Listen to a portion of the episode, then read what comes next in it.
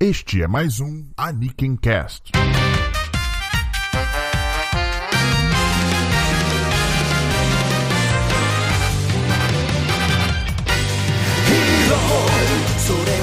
Olá, queridos ouvintes, e sejam bem-vindos a mais um Aniken Cast. Eu sou o Diogo Prado. Eu sou o Starro e a gente tinha falado há muito tempo que ia fazer que um dos temas recorrentes do nosso Anikincast ia ser dobradinhas, é, falar de dois filmes. Isso na, antes, que... antes da gente mudar o formato, né, Mish? Antes da gente mudar Isso, o formato. É, pois é, mas... é, bem antes. É. Pois é, só que o conceito original é que a gente ia falar de um filme live action e o um filme animado. Só que dessa vez a gente vai ter que quebrar essa regra porque é uma ocasião especial. A gente vai prestar uma homenagem a um gigante da animação japonesa que nós infelizmente perdemos. Que no foi início o do mês, né, cara? Assim, Estamos Isso. datando aqui o podcast, mas no início do é. mês a gente perdeu é, esse mito da, da animação japonesa. E por que não, então, né, trazer ele, homenagear ele, falando sobre dois dos seus maiores filmes aqui no Anikencast. Pois é.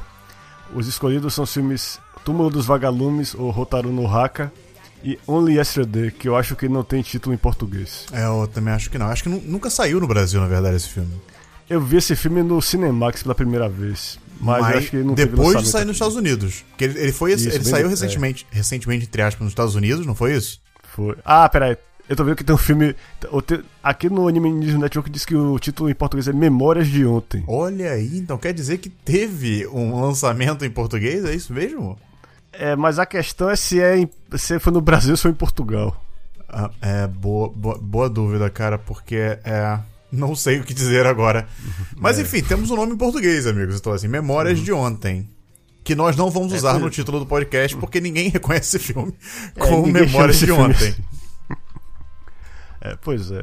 Então, é, antes de começar a falar dos filmes, eu só queria dar uma introdução sobre o Satakahata, que Por talvez. Por favor, a, apesar de, é, Sim, pois é, porque nem todo mundo o conhece, porque ele não é tão famoso quanto o ilustre colega dele no estúdio Ghibli, o Hayao Miyazaki.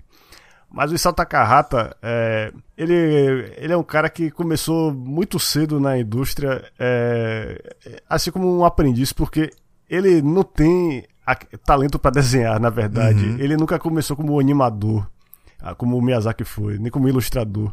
Só que ele foi estudando com vários diretores lá na Toei e pouco a pouco ele foi aprendendo como era. E ele, é, ele foi se turmando lá, dirigindo episódios. E, Isso ainda etc. ali na década de 60, não é por ali, década de 60, Isso, é. nem 70 era ainda, eu acho. Uhum, pois é. E quando chegou no final dos anos 60, ele já tinha prestígio suficiente e também já tinha cultivado um relacionamento suficiente na Toei que eles resolveram chamar ele para dirigir um grande projeto, que é o filme é, Horus, o Príncipe do Sol. Esse, esse filme eu acho que saiu aqui no Brasil. Eu acho que, que saiu. Em português. Pois é. é. Por sinal, eu sempre achei que o título correto era Rose e não Horus, porque o filme se passa num, pai, num país nórdico não definido. Mas ah. ficou, é, se convencionou chamar de Horus o filme, embora não tenha nada a ver com o deus egípcio Horus. é, pois é. Mas o filme foi um fracasso, não foi? Isso, pois é, porque não, o, o problema para começar, o filme foi uma, uma mega produção com a qualidade de animação nunca antes vista na animação japonesa, mas que demorou muito. Isso, aliás, é uma coisa recorrente na carreira do Takahata. O cara é o maior furador de prazo do mundo. Ele é muito, muito. Ele é brilhante, mas ele é indisciplinado. E para agravar a situação dele quando ele tá fazendo esse filme, ele também começou a liderar um movimento sindical lá para garantir condições melhores para os animadores. É, infelizmente nós conhecemos e... a indústria e sabemos que não deu muito certo ainda. Pois é. Com exceção daquela, daquela ilha chamada Estúdio Ghibli. Ah, é. E mesmo assim pois a é. galera sofre, né, maluco? Ali. Isso. É, Mas beleza. É, é, depende do diretor com que eles trabalham. Mas, é. Pois é. Mas. É, Falando nisso, já que você mencionou de... que ele é um cara mais assim é, desorganizado, vamos dizer assim. Uhum. É engraçado, né? Como ele e, e, o Miyazaki se deram bem. Porque o Miyazaki, por outro lado, é um cara muito assim metódico, né? Isso, é, pois é. Ele, o Miyazaki é praticamente um tirano, porque o problema dele é que ele sabe fazer tudo muito bem, entendeu? Ele pode animar, ele pode pintar, ele, ele faz tudo. Se ele pudesse, ele faria o filme sozinho. Mas como ele não pode, ele faz todo mundo trabalhar, fazer tudo do jeito que ele faria. E quando ele faz errado, quando alguém faz errado, ele vai lá e corrige. Uhum. Enquanto, enquanto o Takahata é diferente. O estilo dele é mais de ser um líder. Ele é o cara que tem a visão, e é uma uhum. visão bem específica. Ele sabe dizer para as pessoas o que ele quer.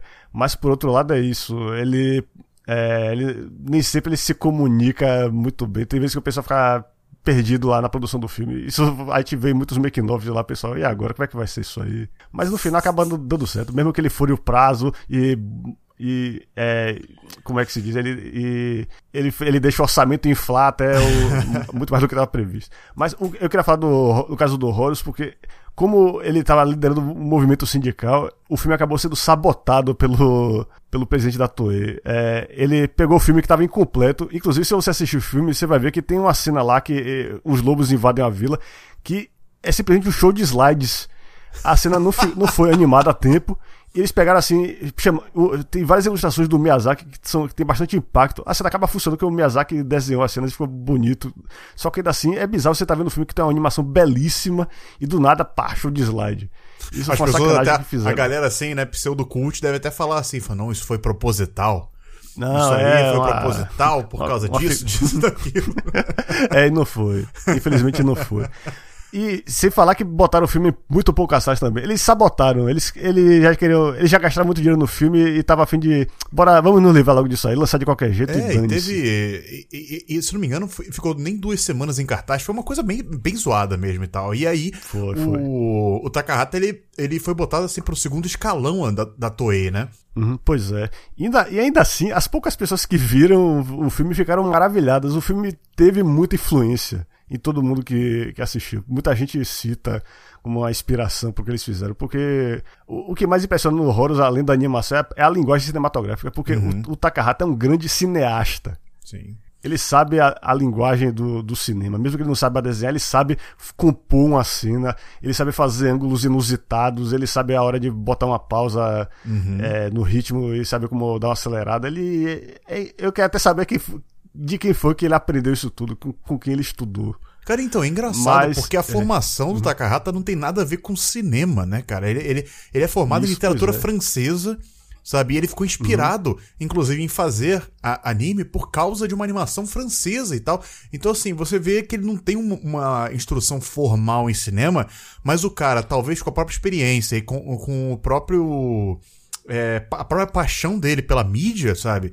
Ele realmente uhum. desenvolveu esse, essa, essa sensibilidade de, de gerir uhum. projetos, de dirigir de fato uh, animações, cara.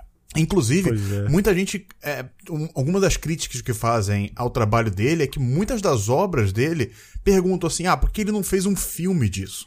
Sabe? Tanto os dois filmes que a gente é. vai comentar hoje aqui, muita gente pergunta isso, né? Falando assim, tá, beleza, por que, que ele não pegou a história de Only S e fez um filme, um live action? Por que, que ele não pegou a é, história de action. Túmulo dos Vagalumes e, e, fez um live action, sabe?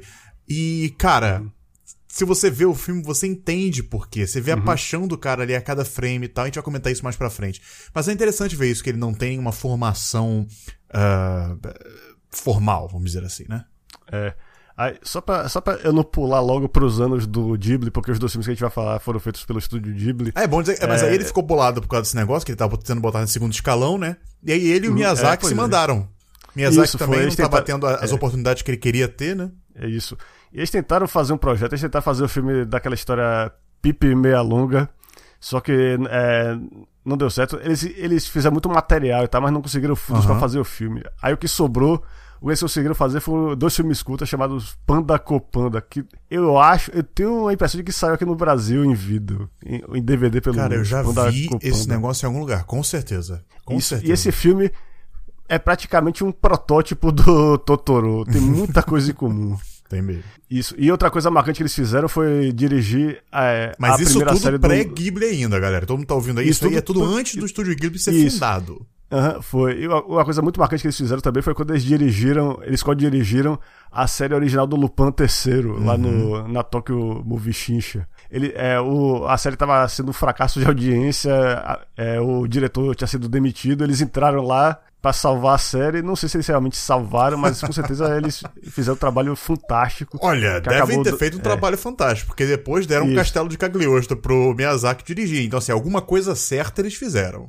É, exatamente. E é, de, depois de tudo isso, Caleuccio e tal, é que é que aconteceu na fundação do estúdio Ghibli. Antes do Ghibli ainda teve o estúdio que eles fizeram para fazer o Náusica, que foi em colaboração. É, eu, eu vivo esquecendo o nome do. Ah, o estúdio eu não lembro qual é o estúdio do, do Náusea, cara, mas eu lembro que eles não co-dirigiram Náusea, né? O, o Takahata ficou num cargo foi, bem mais foi, de produção isso. e o, isso, e o Miyazaki que assumiu o projeto é porque o mangá era dele mesmo, né? Uhum, pois é. é. Inicialmente o papel do Takahata era esse, ele tava só, só, supervisionando, que o Miyazaki estava começando a, a, abrir as asas dele e virar um diretor, e o Takahata, que já era um diretor, não tinha mais o que ensinar para ele, basicamente. Isso. Ficava só dando conselhos lá. E o primeiro filme que o Takahata fez no, no Ghibli foi justamente o Túmulo dos Vagalumes, que por incrível que pareça foi exibido numa double feature com o meu vizinho Totoro, meu amigo Cara, Totoro. Cara, é impensável ver esses dois filmes juntos, cara. A gente vai falar mais sobre o Túmulo dos Vagalumes daqui a pouco, mas assim, não podiam ser filmes mais diferentes. E que ilustram uhum. muito bem o estilo tanto do Miyazaki, que o Miyazaki resolveu seguir, quanto uhum. o estilo do, do Takahata. Takahata. E a coisa triste que advém daí, na verdade, da, da parceria entre os dois, é que, ao mesmo tempo que o, o, Miyazaki, com seu estilo mais fantástico, mais fábulas, né, e tal, etc., uhum. uma coisa assim mais colorida, mais lúdica, começou a prosperar cada vez mais, a cada novo filme do Miyazaki, ele fazia mais e mais sucesso. O Takahata, por outro lado, tudo bem, ele produziu O Túmulo dos Vagalumes, que fez bastante sucesso, uhum. é um excelente filme. Ele produziu também o, o, outro filme que a gente vai comentar aqui. Produziu, não, dirigiu, né? O outro filme que a gente vai comentar aqui, que é o Only Yesterday. Mas aí, cara, quando ele fez, se não me engano, o último filme que ele fez no Ghibli foi em 98, 99, por ali, final dos anos 90, que foi aquela da família. O, é, o Yamada Kun. Yamada Kun. Tonari no Yamada Kun. Isso, é. a família Yamada, whatever. E, cara, esse filme foi um fracasso e realmente afastou o Takahata da. Do, do, do front, né, do estúdio Ghibli. Uhum. Ele acabou atuando muito mais no backstage. Ele, continu, ele continuava tendo um papel importantíssimo no dia a dia do estúdio, mas ele acabou é, fugindo dos holofotes. Então, enquanto Miyazaki só crescia cada vez mais, o Takahata desaparecia da mídia. Então, hoje em dia, uhum. e, e, e, nessa época foi justamente quando o Estúdio Ghibli bombou, sabe? O Estúdio Ghibli bombou exatamente ali. E o Takahata ficava no segundo plano. Só que, tanto pra, pra galera que tava lá dentro, Takahata e Miyazaki eram tipo, sabe qual é? Uhum. Pau a pau. Os, os caras. É. O respeito que eles tinham pro Miyazaki que, e, e, que extrapolava das paredes do estúdio, né? Que veio pro mundo, as pessoas. É, sabem, todo mundo sabe como o Miyazaki é idolatrado, e apesar de ser um cara bem é, controlador e tal, etc. Mas pra galera lá dentro, o Takahata era nesse mesmo nível. Quando você vê aquele, aquele documentário que teve do do Estúdio Ghibli. Saiu aqui no Brasil, inclusive, no Festival é, do Rio. Foi mais recente quando ele está fazendo o, o Vidas ao Vento Isso. e o Precisa Kaguya. O é. Takahata tá lá, bro. Sabe, é velhinho, uhum. tá, tá, lá, sabe, mas tá, tá atuando, tá trabalhando e tendo muito importante pra execução daquele filme e tal. Então, assim, é, é triste ver por esse lado, sabe, que o Takahata é, acabou saindo dos holofotes, mas felizmente, né, Mish? Uh, em 2000 hum. e... Qual foi a data do Princesa Kaguya? 2000 e... Eu acho que foi 2016, deixa eu confirmar. Vamos confirmar aqui agora. Princesa Kaguya, conto da Princesa Kaguya foi 2013. 2013 não. Ave Maria. Errei de longe. É, 2013, exatamente. Caraca, 2013 que ele saiu no Japão. Só que no Brasil. É que você errou porque no Brasil saiu em 2015, bicho. Entendeu? Ah, 2015. Então pode ser por isso. Ah, Mas em 2013 ah, ele saiu no Japão. E foi aí que o, o Takahata. Porque, cara, se a gente pensar em retrospecto, imagina se o cara morre sem ter um grande filme de alcance internacional sabe? Uhum. Porque apesar do Túmulo dos Vagalumes e do Only Ashes serem dois filmes excelentes, eles não tiveram um grande alcance, um grande público no Ocidente. Sabe? Pois é. E. e... Fala aí, pode, pode continuar, pega daí. Não, o que eu. A, a, a, minha teoria pessoal de, de, de por que o Takahata não teve o mesmo prestígio internacional que o Miyazaki teve é que eu acho que os filmes dele, além de serem muito pé no chão, são muito japoneses. Ele, ah, tem, ele tem coisas muito, muito específicas da sociedade japonesa e que não são, assim, necessariamente universais. Acho que eu você tem que conhecer um pouco. Eu discordo, cara. Eu discordo. Tudo bem. Acha? Ah, não sei, cara. Você, você pega o Only Yesterday, você pega o Grave of the Fireflies, o, o Túmulo dos Vagalumes, né? É, hum. São dois filmes que têm temas universais, cara. Os Sim, temas, os temas principais são. Tudo bem. É... Ah, tá, tudo bem. Você tá falando da estética. Só que, só que é, não, não é só estética, detalhes de. Do, é porque o Takahata é muito detalhista também. Tem detalhes sim, do sim, comportamento verdade. deles, gestos, é, ambientação, própria, esse tipo de coisa é, e tal. Isso, a comida deles, os, hábitos, ah, os hábitos. Tá, tá. Ele, ele bota tantos detalhes que você fica sentindo. É, você tá vendo outra cultura. Você não. Não é como o Miyazaki que bota logo um mundo fantástico lá. Uhum. E, e por exemplo, é, é, mais fácil, baseado na Europa. mais fácil, mais fácil assimilação, vamos dizer assim, é, para um público hum. ocidental, os filmes do Miyazaki, justamente por esse tom lúdico deles, enquanto que o tom mais realista do, do Takahata tira um pouco, afasta um pouco desse público ocidental. Eu acho que isso hoje não se aplica tanto quanto se aplicava talvez nos anos 90. Uhum, Eu é. acho que hoje a gente está muito mais aberto a produções isso. do Japão uhum. e tal, da China, por aí vai.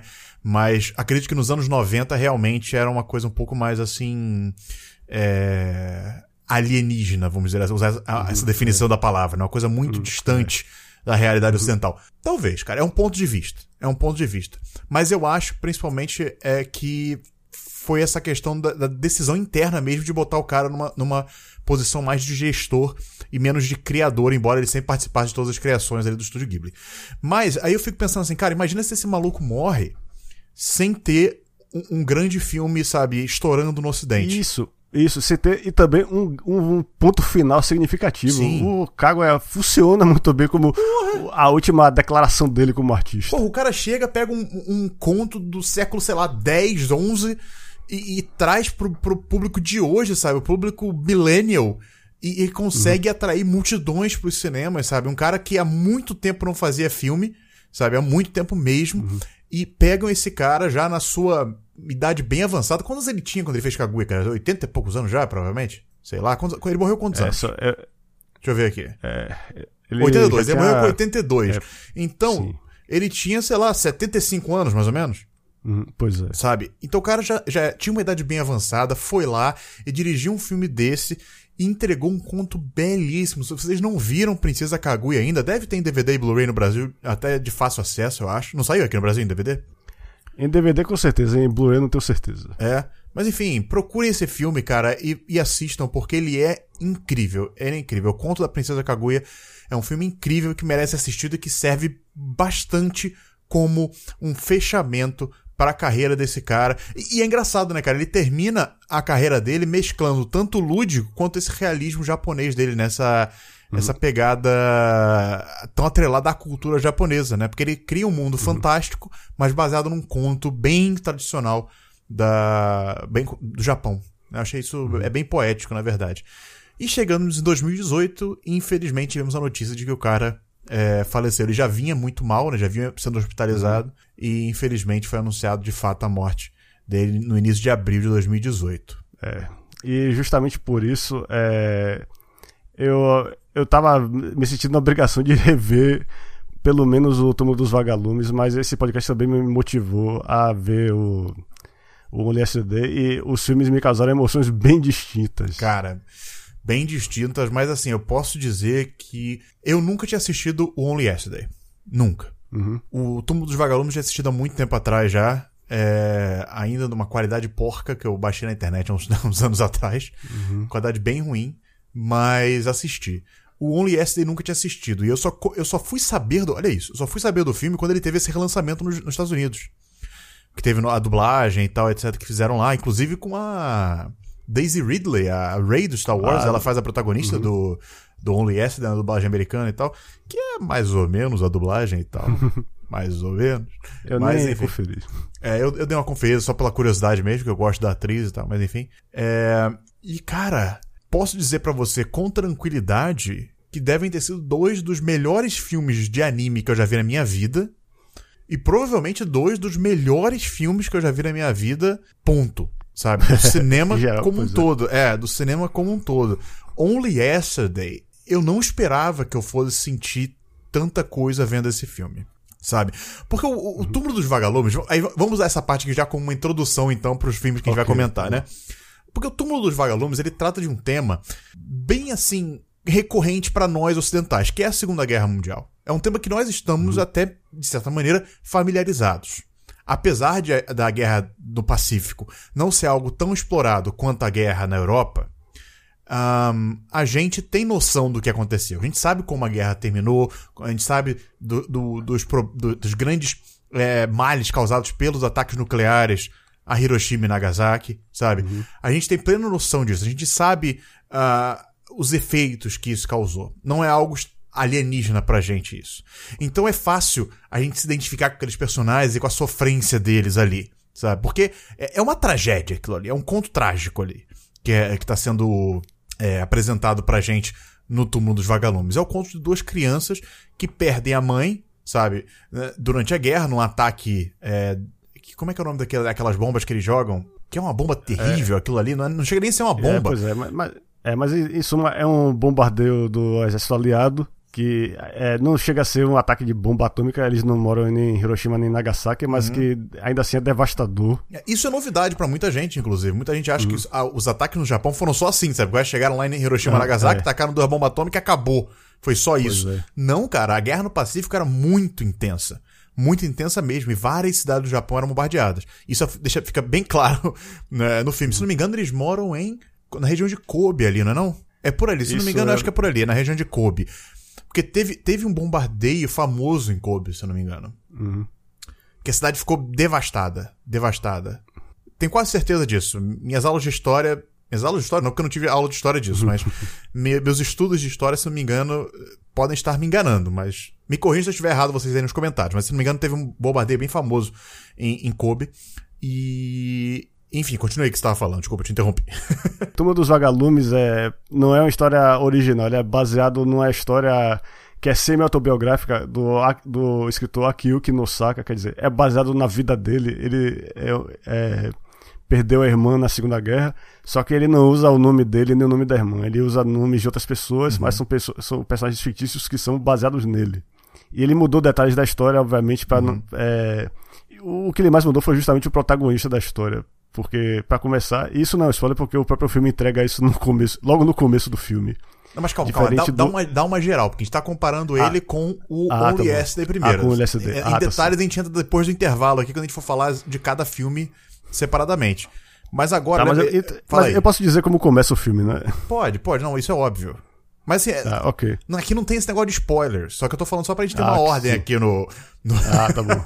no programa. Eu sei que a galera que escuta o Cast tá bem acostumada com a nossa loucura mental aqui. Acho que eles já estão, é, depois de é. tanto tempo falta... fazendo podcast e a total falta de estrutura no programa. É assim mesmo. É assim que Mas é assim que é eles assim gostam. Que... Eles percebem que a conversa aqui é sincera. Entendeu? Uma uhum. conversa sincera e com conteúdo. Olha aí que maravilha. Mas enfim, o que tá, só pra, uhum. só pra, por que eu puxei aquele assunto das tá. sinopses, tá. né? É pra justamente uhum. se, separar as sensações que você tem, né? Com um e com o outro.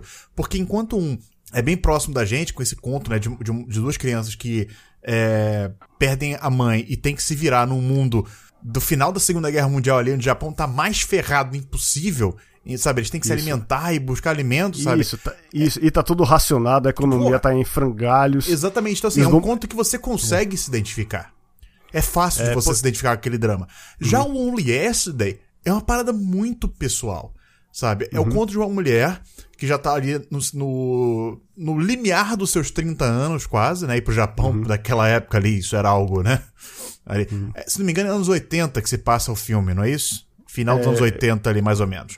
E... É, pois é. E, e é isso. É, é, acho que talvez no Japão seja pior do que no Ocidente a pressão Muito que pior. As, mulher, as mulheres que passam de 25 anos para se casar. Muito pior.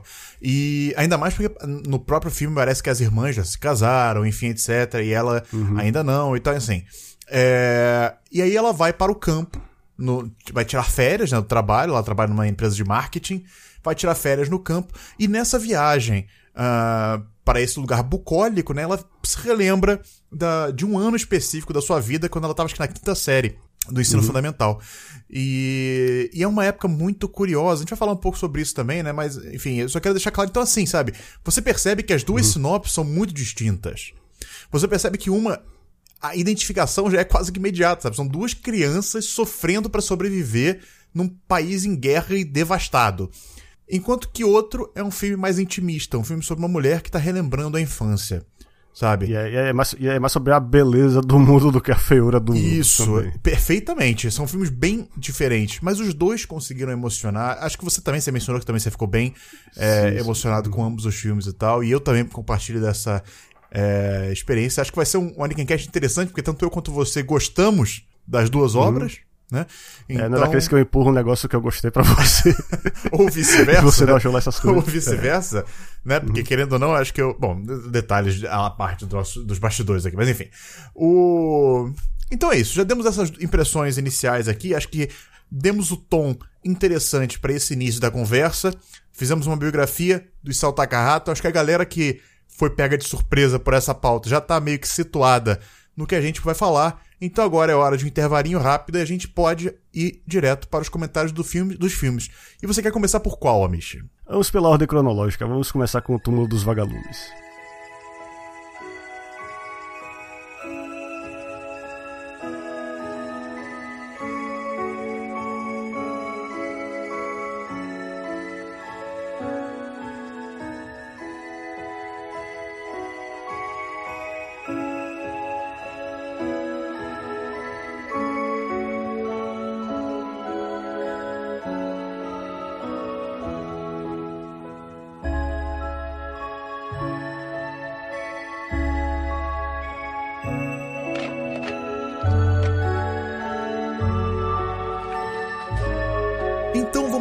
Falar sobre o primeiro é, grande filme do Takahata no estúdio Ghibli, que foi o Túmulo dos Vagalumes. Amish, dá, dá aí então para os nossos ouvintes uma pequena, pequena ficha técnica do filme.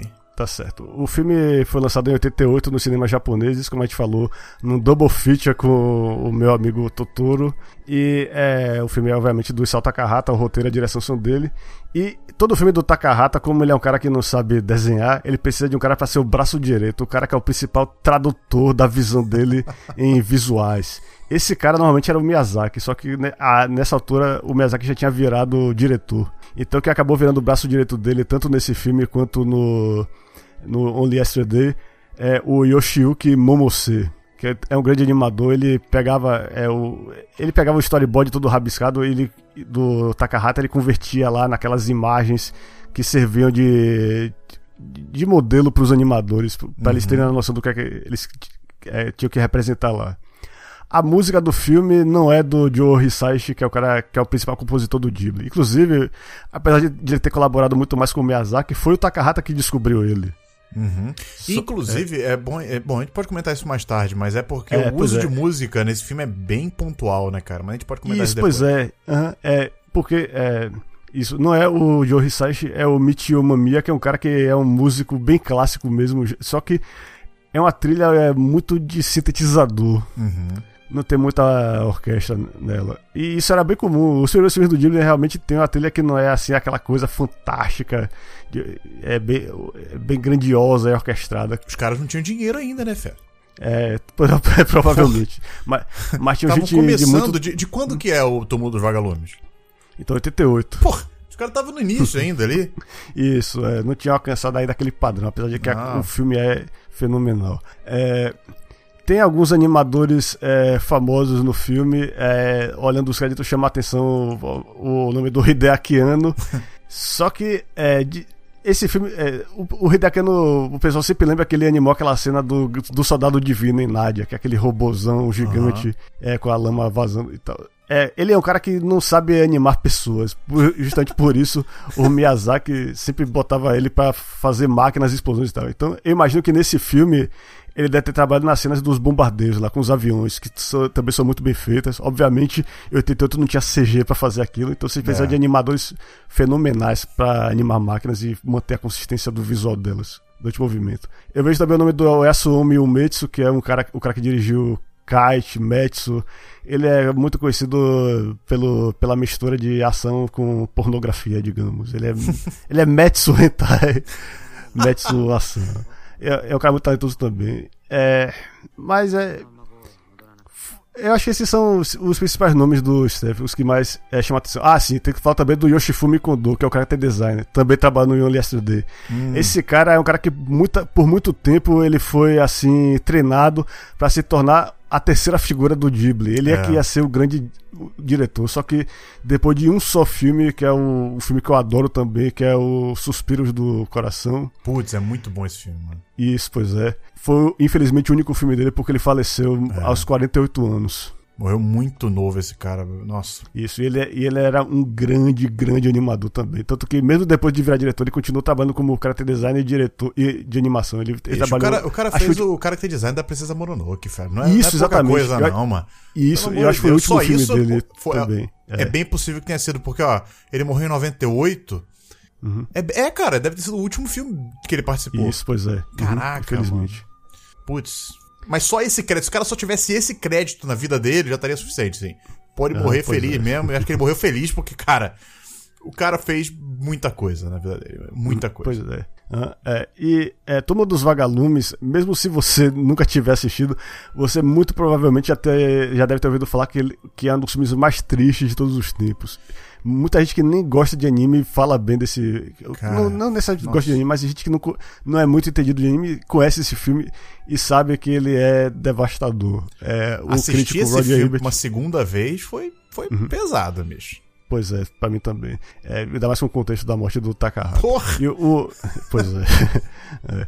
E uma coisa que ajudou a- o filme a foi o crítico Roger Ebert, que também já faleceu, mas que era o crítico mais famoso nos Estados Unidos, que ele deu uma crítica extremamente positiva pra esse filme. E, e disse que é um grande filme de guerra, independente de ser animado ou não. Acho que até o Ryan Johnson, de, que fez o Star Wars, é, o- os, os Últimos Jedi, também falou, quando o Takahata morreu, que Sim. Turma dos Vagalumes é um dos filmes mais tristes. Um dos dois, ele falou, eu não lembro qual foi o que ele falou, mas são os dois filmes de guerra mais tristes já feitos. Então, você já, já vê esse filme esperando tragédia.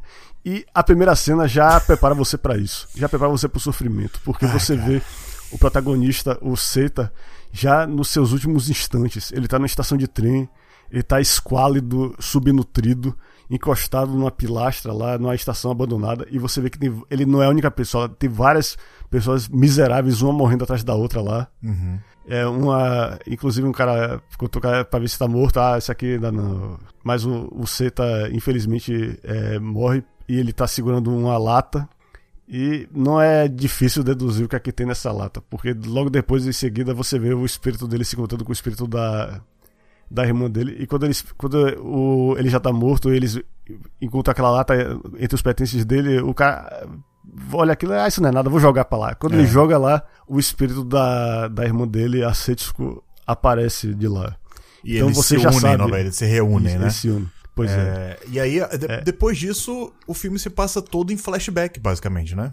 Pois é. E pontualmente você vai vendo o, o espírito do Seta como espectador da própria vida. Como É. se fosse ele revendo pela última vez, dando uma repassada na vida dele antes de ele ir pro, pro além, finalmente. E é, a história Você já. gostou? é, você go- O que, que você acha dessa, dessa estratégia de começar o filme já contando que o protagonista vai morrer e tudo que você Uhum. vai ver a partir daqui vai ser tudo que levou ele a esse momento de se ferrar? É, porque o que acho é o seguinte, eu acho que o Takahata conscientemente evitou usar aquelas táticas de melodrama que a gente conhece. Inclusive, entre elas está inclusive a questão de su- suspense, Uhum. de você ver o filme todo achando, será que eles vão se salvar de algum jeito ou será que eles vão morrer? Não, ele já corta o suspense do filme logo de cara. Uhum. Ele já entrega pra você como a história deles acaba. E você vê ao longo do filme várias, vários eventos traumáticos, mas você nunca vê aquela cena. Do, você nunca vê o Seta chorando, se acabando de chorar, com a música Aham. é, forte no fundo, feita pra, aquelas coisas calculadas, sabe, pra fazer o espectador chorar. Sim, sim, sim. O Takahata confia que o, que o relato dele é forte o bastante pra ele não ter que usar essa- essas técnicas. artifício é. é e e eu- sabe, é. quando eu vi a primeira vez, eu fiquei. Eu falei, eu vi esse filme há muito tempo atrás, eu ainda era. Uhum. Tá tudo bem aí, cara, com o seu microfone aí, cara? Tá, tá tudo bem? Né, Eu tô ajeitando meu fone e foi mal. Pronto, está ajeitado. Continue. Beleza. É, quando eu vi esse filme pela primeira vez, cara, eu, eu confesso que eu não tinha gostado tanto disso. Eu era, eu era mais novo ainda, devia ser, sei lá quantos anos eu tinha quando eu vi esse filme pela primeira vez. Não recomendo que crianças vejam esse filme, mas. O que só piora ainda o fato dele ter sido exibido junto do Beuzinho Totoro. Mas. Mas eu lembro que eu, eu, eu não gostei muito dessa questão, porque para mim justamente tirava. Supostamente tirava o meu interesse da história. Porque eu falava, já sei que ele, ele vai morrer. Eu já sei que tudo isso vai ser em vão. Mas, curiosamente, no, no, decorrer do filme, da primeira vez que eu assisti, eu não, não me importei de já saber o final. Eu tava tão investido na relação daqueles dois, na relação dele com a irmã, que eu não não não me importei. Então, assim, eu lembro uhum. que no final, do, quando eu terminei o filme, eu falei assim, nossa, que filme muito bom e tal. E agora, assistindo pela segunda vez, que eu acho que eu realmente entendi o poder dessa decisão, sabe? O poder uhum. de, dele, dele ter entregado para você logo que ele vai morrer e você acompanhando a, aquela história com essa informação a mais e você vendo os erros que o protagonista comete, você uhum. vendo uhum. é, o que levou ele até ali, e bem como você disse, sem necessidade de artifícios é, para fazer você chorar. Sabe? Eu acho que a cena mais melodramática que ele tem ali é, seria, sei lá, a cena final. Uhum. Sabe? Que tem a musiquinha no fundo e tal, pá, a irmãzinha lá e tal, quando a irmã morre. É, a cena, não é nem a cena final, né? A cena pré-final, whatever. Né? Uhum. A cena pós-clímax, assim, o, o, a descida pós-clímax ali. É, então, assim, e, e, eu achei muito poderoso isso. E foi, foi nessa hora que eu também percebi outras coisas. Eu percebi como, por exemplo, o uso da, da trilha sonora é pontual, justamente para dar esse impacto para o que estava acontecendo ali, para ser uma coisa bem mais, assim, eu acho, visceral, bem mais. Porque é, é aquele negócio, né, cara? Um, lá no, na introdução do podcast, eu comentei sobre por que, que não fizeram essa história, né, em um filme. Uhum que é uma é. filme live action no caso, uhum, é, que é uma crítica recorrente, não, não, é nem, sei nem se é uma crítica, mas é um comentário recorrente a, a esse filme.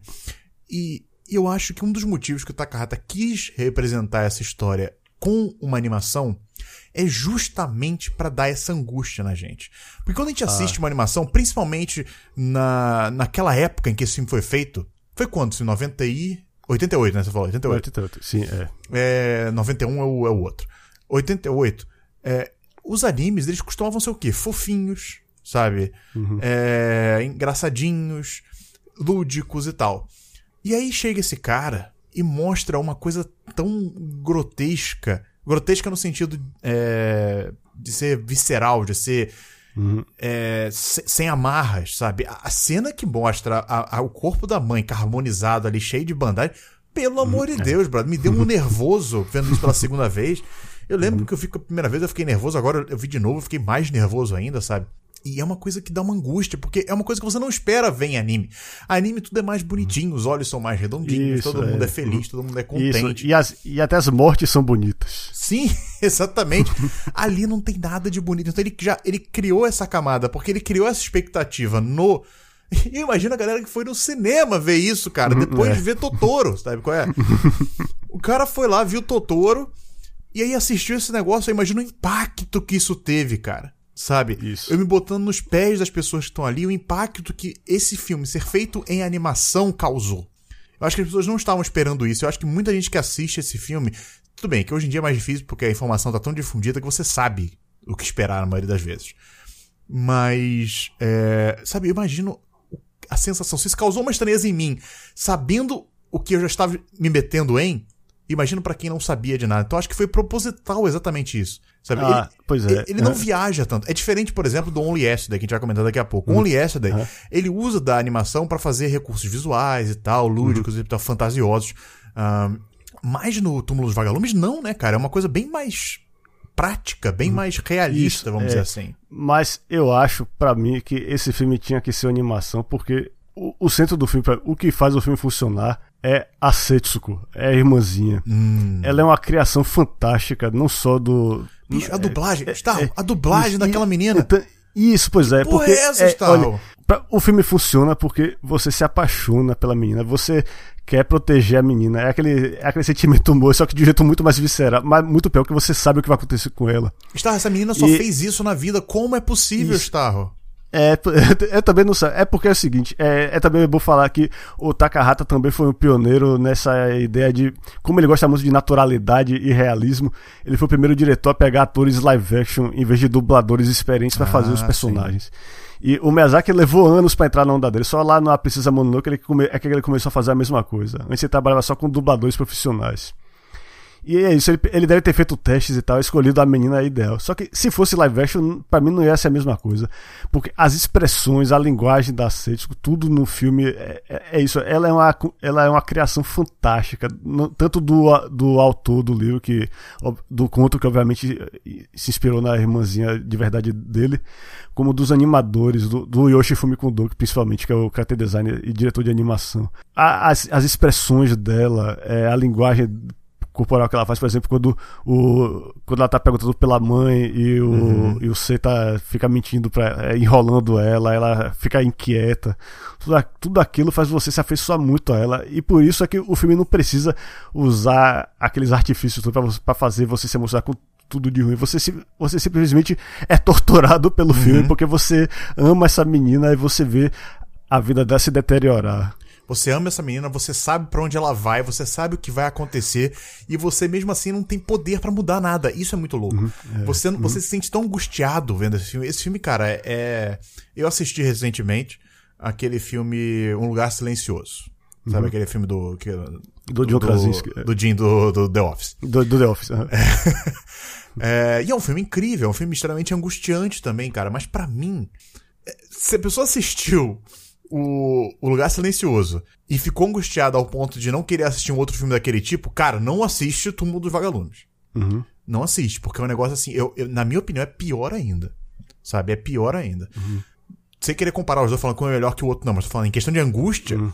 Túmulo dos Vagalumes é um negócio pesado, uhum. cara. Eu acho que assim, em questão de animação, eu não consigo pensar em nada que seja tão pesado assim. Porque, sei lá, a gente tem Game Pés Descalços. Tô vendo aqui na minha estande, inclusive, uhum. lembrei dele agora. Tem Game Pés Descalços. Só que, só que o game, que também se passa na guerra, ele é muito diferente da temática do, do Túmulo dos Vagalumes. Porque a temática do, do Túmulo dos Vagalumes, na minha opinião, é justamente essa. É, primeiro são erros. É uma, a, pra mim a temática é erros, ponto. Uhum. Erros. Erros tanto erros humanos, como por exemplo os vários erros que o protagonista comete e que acabam levando ele para o fim que ele tem uhum. quanto erros do mundo, de, sabe? O erro Isso. que é a guerra, sabe? O erro Isso. da guerra. Uhum. O que, que é a guerra? Quão, quão ruim é uma guerra? E é interessante que a gente não vê em nenhum momento a guerra do ponto de vista dos militares, a gente só vê justamente dos civis, que são as pessoas que mais sofrem com aquilo ali, uhum. sabe? Isso. E é bom lembrar também que uma tragédia, para uma história de tragédia funcionar, ela tem que convencer você de que ela é inevitável. É. E você vendo o filme, você pode até pensar, ah, se ele tivesse feito aquilo e tal, isso não teria acontecido. Mas o problema é o que torna a, a, essa tragédia deles inevitável é que nessa situação de guerra, cada um só se importa consigo mesmo. É. Tá todo mundo tendo que racionar e tal. E para piorar as coisas, o Seta é uma criança também. Ele é então é colocado ele é numa situação impossível. Isso, você não pode cobrar de um menino que tome todas as decisões possíveis. Ele faz o que ele pode com a pouca experiência pois de vida é, que cara. ele tem. Só pra, só pra terminar, antes de eu voltar isso aí, isso é, isso é importantíssimo a gente falar. O que eu tava querendo uhum. comparar com o Game Perde Causa é que o Game, ao invés do. É, diferente do, do Túmulos Vagalumes, é uma história de superação, uma história de vencer no ambiente isso. bosta, que uhum. é o uhum. ambiente da guerra. O, o, o Túmulo dos Vagalumes é justamente o contrário. É a impotência que você tem frente a uma situação como essa, sabe? À frente a erros de todos os lados acontecendo. E agora voltando ao que você falou, assim, do. do. do, do Seito, né? É, uhum. E como ele ele comete erros. Seita, desculpa, eu falei Seito, é Seito o nome dele. É, ah, e, e como ele comete erros e você fica frustrado com aquilo ali, você fica querendo dizer para ele que ele foi um idiota em vários momentos, sabe? Tem uhum. uma cena no filme que exemplifica muito isso, exemplifica como ele é uma criança que comete erros, ele foi jogado numa situação que ele não é, é, tinha a menor condição de, de se virar. Aquilo ali não é uma história linda, uma história fictícia, uma história de fantasia em que você vê uma criança, sabe? Não é um Goonies da vida. Apesar que Goonies tem as suas camadas também, mas falando, entendeu? É uma história que você tem crianças que salvam o mundo. Não é isso, cara. Ali são crianças lutando na pior hora para elas serem crianças sabe? Uhum. Que é justamente numa situação como a que o Japão passava ali no final da Segunda Guerra Mundial. E, e tem uma cena que é a cena, em, lá pro final do filme, que ele conversa com um velhinho que vendia comida para eles e tal, etc. E velhinho fala assim, cara, engole esse teu orgulho, sabe? Vai lá, se ajoelha pra, pra senhora, sua tia lá que, que tava abrigando vocês e volta pra lá. E é isso que você tem que fazer, sabe? É isso que você tem que fazer. É. E mesmo. O, o, tiozinho tá certo. O tiozinho, isso, tá certo. Uhum. O, tiozinho, o tiozinho tá falando assim, cara, olha só, eu sou muito mais velho que você, já vivi muito essa vida, sabe? Eu sei que agora não é a hora pra você ter orgulho de porra nenhuma. Uhum. Sabe? Agora é hora de você abaixar a cabeça, aceitar a situação de bosta que a gente tá aqui ir lá e voltar pra única maneira de você sobreviver. E mesmo o cara falando isso na cara dele, ele É. se recusa. Mesmo ele sabendo Isso. que ele tá numa situação horrorosa, que a irmã dele tá passando mal, ela vai Isso, pois morrer. é, é. E na cabeça do Seita, ele deve estar achando que tá fazendo a coisa certa, porque a Seita ficou falando, ah, eu não gosto daqui, eu não gosto de morar com a minha Exato. tia. É isso. Ele é acha muito que não, inocente, se- ele se não fica- tem a malícia. É isso. Aham, pois é. Mas Ele isso, pela- isso, é, isso não se impede dele ter cometido erros. Isso, aham. Isso não impede das coisas que ele fez terem causado a- a- as tragédias. Então esse é o erro humano da série. Muita gente culpa a, a tia deles pelo que aconteceu. Uhum. Sim, é. Eu não culpo a Isso. tia deles pelo que aconteceu. Sabe? A tia deles é um imbecil também no lado dela. é. Mas você tem que pensar também no, no- no, ambiente em que ela estava inserida também.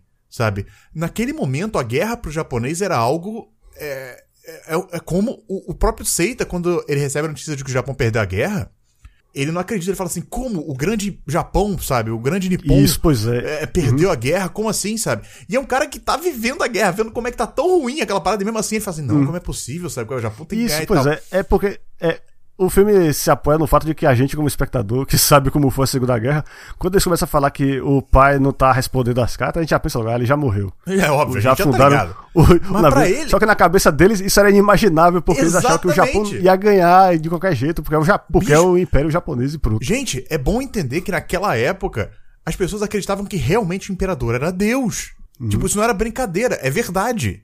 Eles realmente acreditavam, era ensinado na escola que o imperador era Deus. E não era, tipo, sentido figurado, que nem, por exemplo, sei lá, na Coreia do Norte hoje em dia. É, é literalmente Uhum. isso. Então imagina você ter duas crianças em casa que não fazem nada o dia inteiro num ambiente desse. Sabe? Uhum. Não estudam, não trabalham, não vão pra guerra porque são muito novas, enfim, sabe? é óbvio que ela vai ficar irritada, é óbvio que ela vai querer descontar neles, sabe? É. Então, assim, Isso. ela tem a sua parcela de culpa também, ela errou em não perceber a situação. Errou, claro, todo mundo tem. É uma sequência de erros aquele negócio ali. Aham, É isso. E outra coisa que eu quero falar sobre a tia é que, do ponto de vista dela, os filhos de militar eram privilegiados. Quando eles chegam lá, é com aquelas, aqueles suprimentos todos lá, falam, ah, olha quanta mordomia vocês, filhos de militar, têm.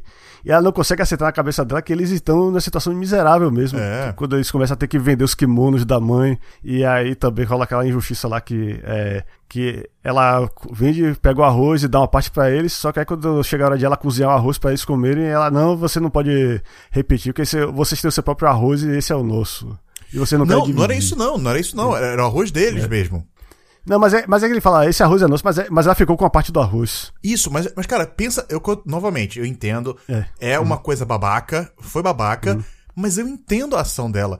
Não foi uma ação roteirismo, assim, pra criar uma revolta, Uhum, sabe? sim, é. Eu entendo a reação dela. Faz sentido naquele ambiente.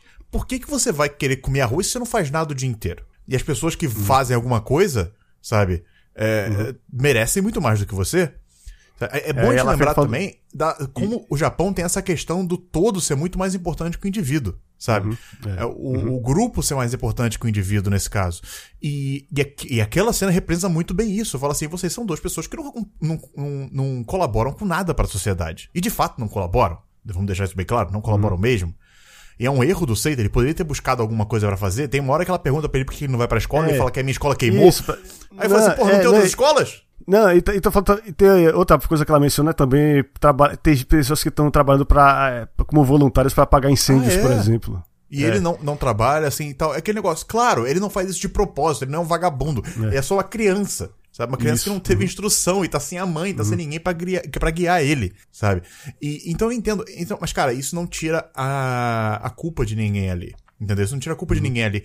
E, e aí que, eu, que você também comentou na introdução que essa é uma história baseada é, num livro de um semi-autobiográfico ali. E eu imagino, pro cara ter escrito aquilo ali, brother se alguma coisa daquela história realmente aconteceu, se ele tem a mesma parcela de culpa da morte da irmã dele durante a guerra que o Seita tem nesse anime, cara, eu imagino a bagagem que esse camarada carrega nas costas dele. Isso. E.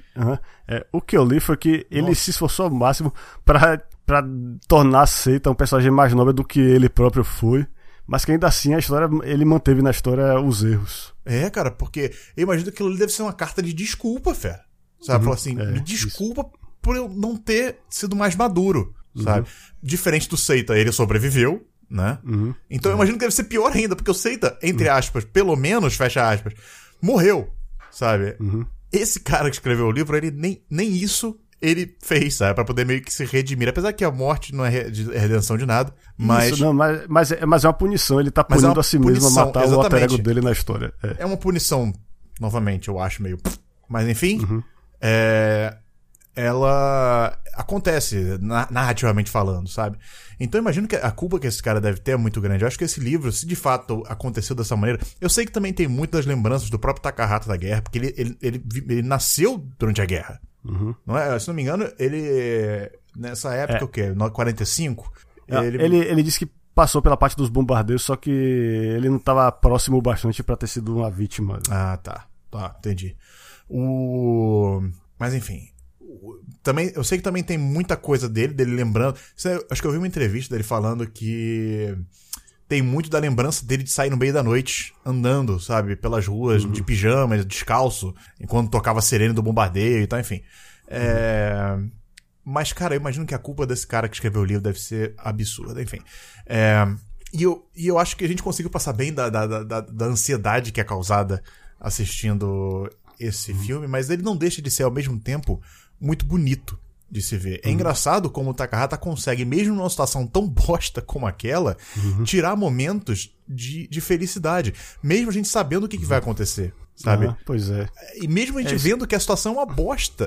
Isso, ele, ele consegue olha, tirar. É, você pode até é, criticar o, o, que você está fazendo, você não pode em nenhum momento duvidar do amor dele pela irmã. Sim. O amor entre eles fica claro em tudo que eles fazem juntos. E é isso que sustenta o filme. Você isso, torce pra é. ele, você sabe o que vai acontecer, mas você vê que aquele amor entre os dois ali é muito puro. Eles realmente, uhum. sabe, o relacionamento dos dois ali é lindo, sabe? E. Uhum. e ai, gente, é, é, chega a ser absurdo, assim, sabe?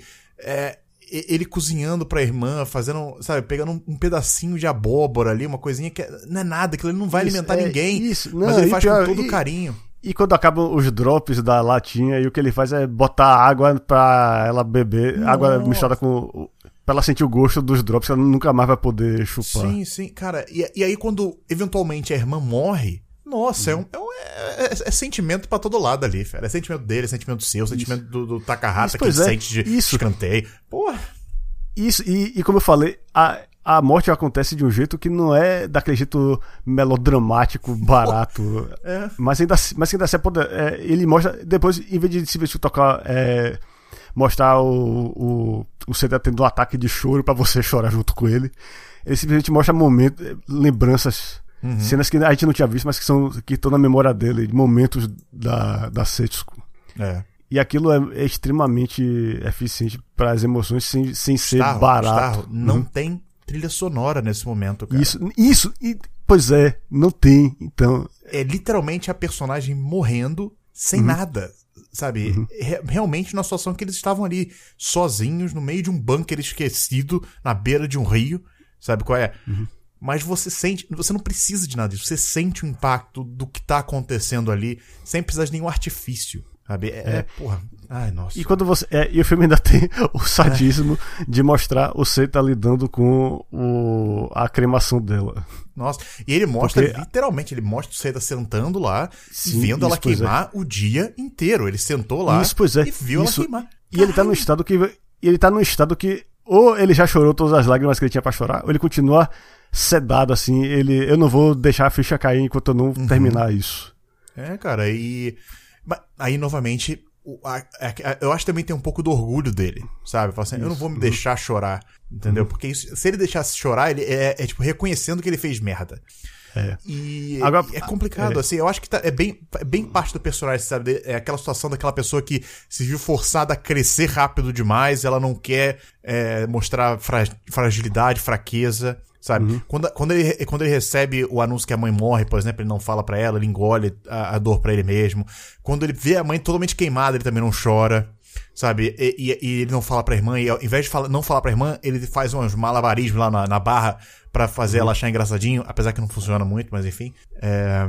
E é muito poderoso, cara. E aí, quando ele de fato morre, também, de fato acontece, é, fecha-se o ciclo e volta ao início do filme, é... a gente vê uma cena que, para mim.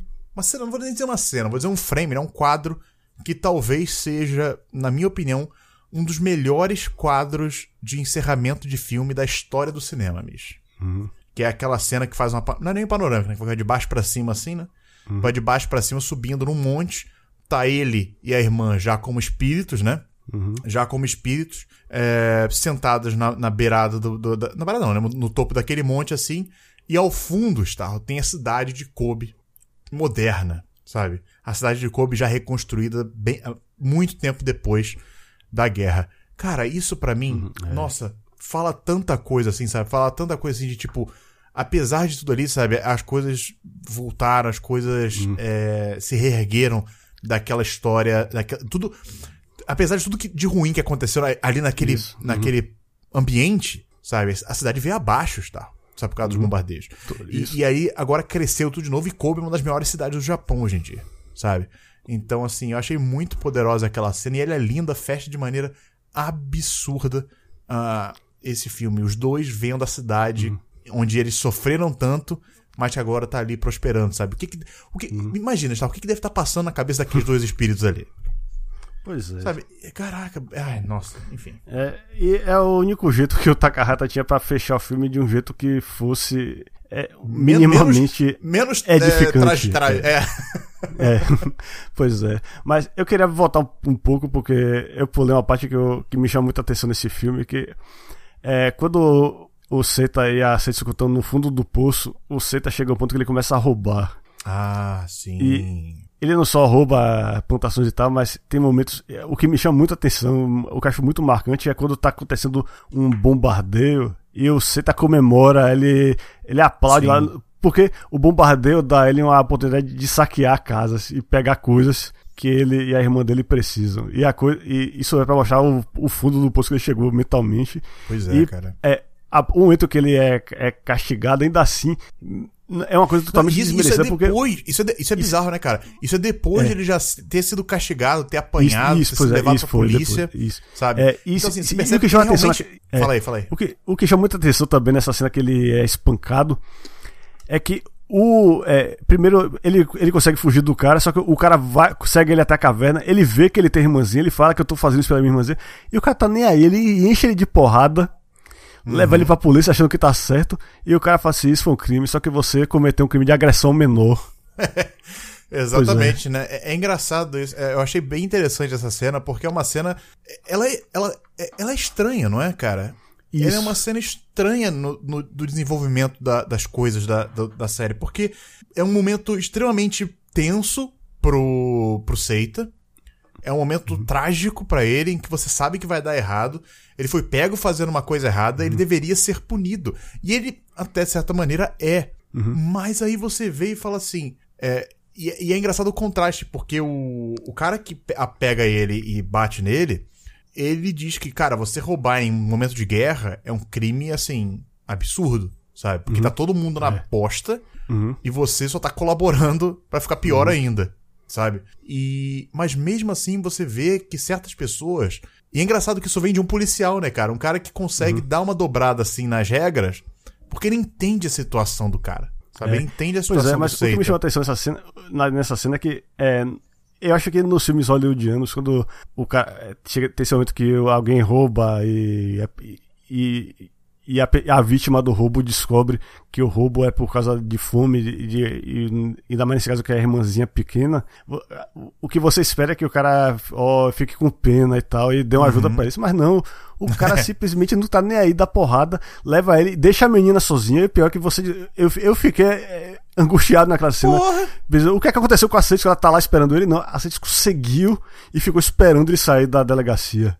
E se ele não saísse, sabe? E se ele ficasse preso? Isso, pois é. Uhum. Sabe? E, cara, nossa, aquela cena realmente. Isso, isso, é, isso é o momento que mostra realmente a humanidade no seu estado mais feio, mais. É, dane-se dane os outros, eu, eu quero o que é meu e os outros que se danem. O Mas cara... aí você não acha interessante é. que a parte mais humana acaba vindo. Humano no sentido de ser compadecente, né? De ser. É...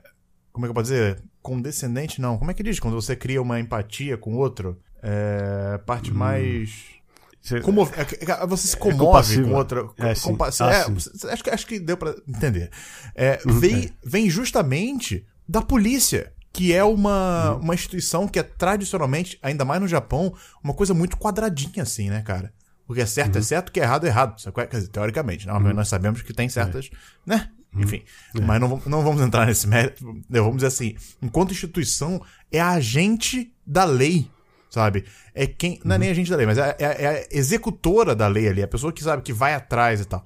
Então é engraçado ver isso, sabe? É- chega a ser paradoxal é, essa humanidade, essa compaixão. Compaixão, Starro. Uhum. Lembrei É, da palavra. A- a- essa compaixão vir da polícia, de um policial. Sabe? Achei, achei interessante. Não sei se foi só eu e tal, mas achei é, interessante ver isso nesse momento. Mas enfim, isso aqui, infelizmente, o, o, a- o Seita não aprende a lição dele. Ele volta a roubar e, como você bem diz, ele chega naquele momento de estar comemorando o bombardeio, sabe? Realmente é algo que. Tá, agora. Tá, é. Só que outra coisa que eu, que eu tenho que falar é que o filme se chama Túmulo dos Vagalumes, a gente ainda não falou dos vagalumes. Ah, é verdade. É verdade. Porque é, é verdade. o único momento do filme que a gente tem assim uma reação emocional forte do Seita é aquela cena lá que. Isso depois daquele momento lindo, é, plasticamente falando, visualmente falando, que é que ele bota aquela rede lá e os vagalumes todos.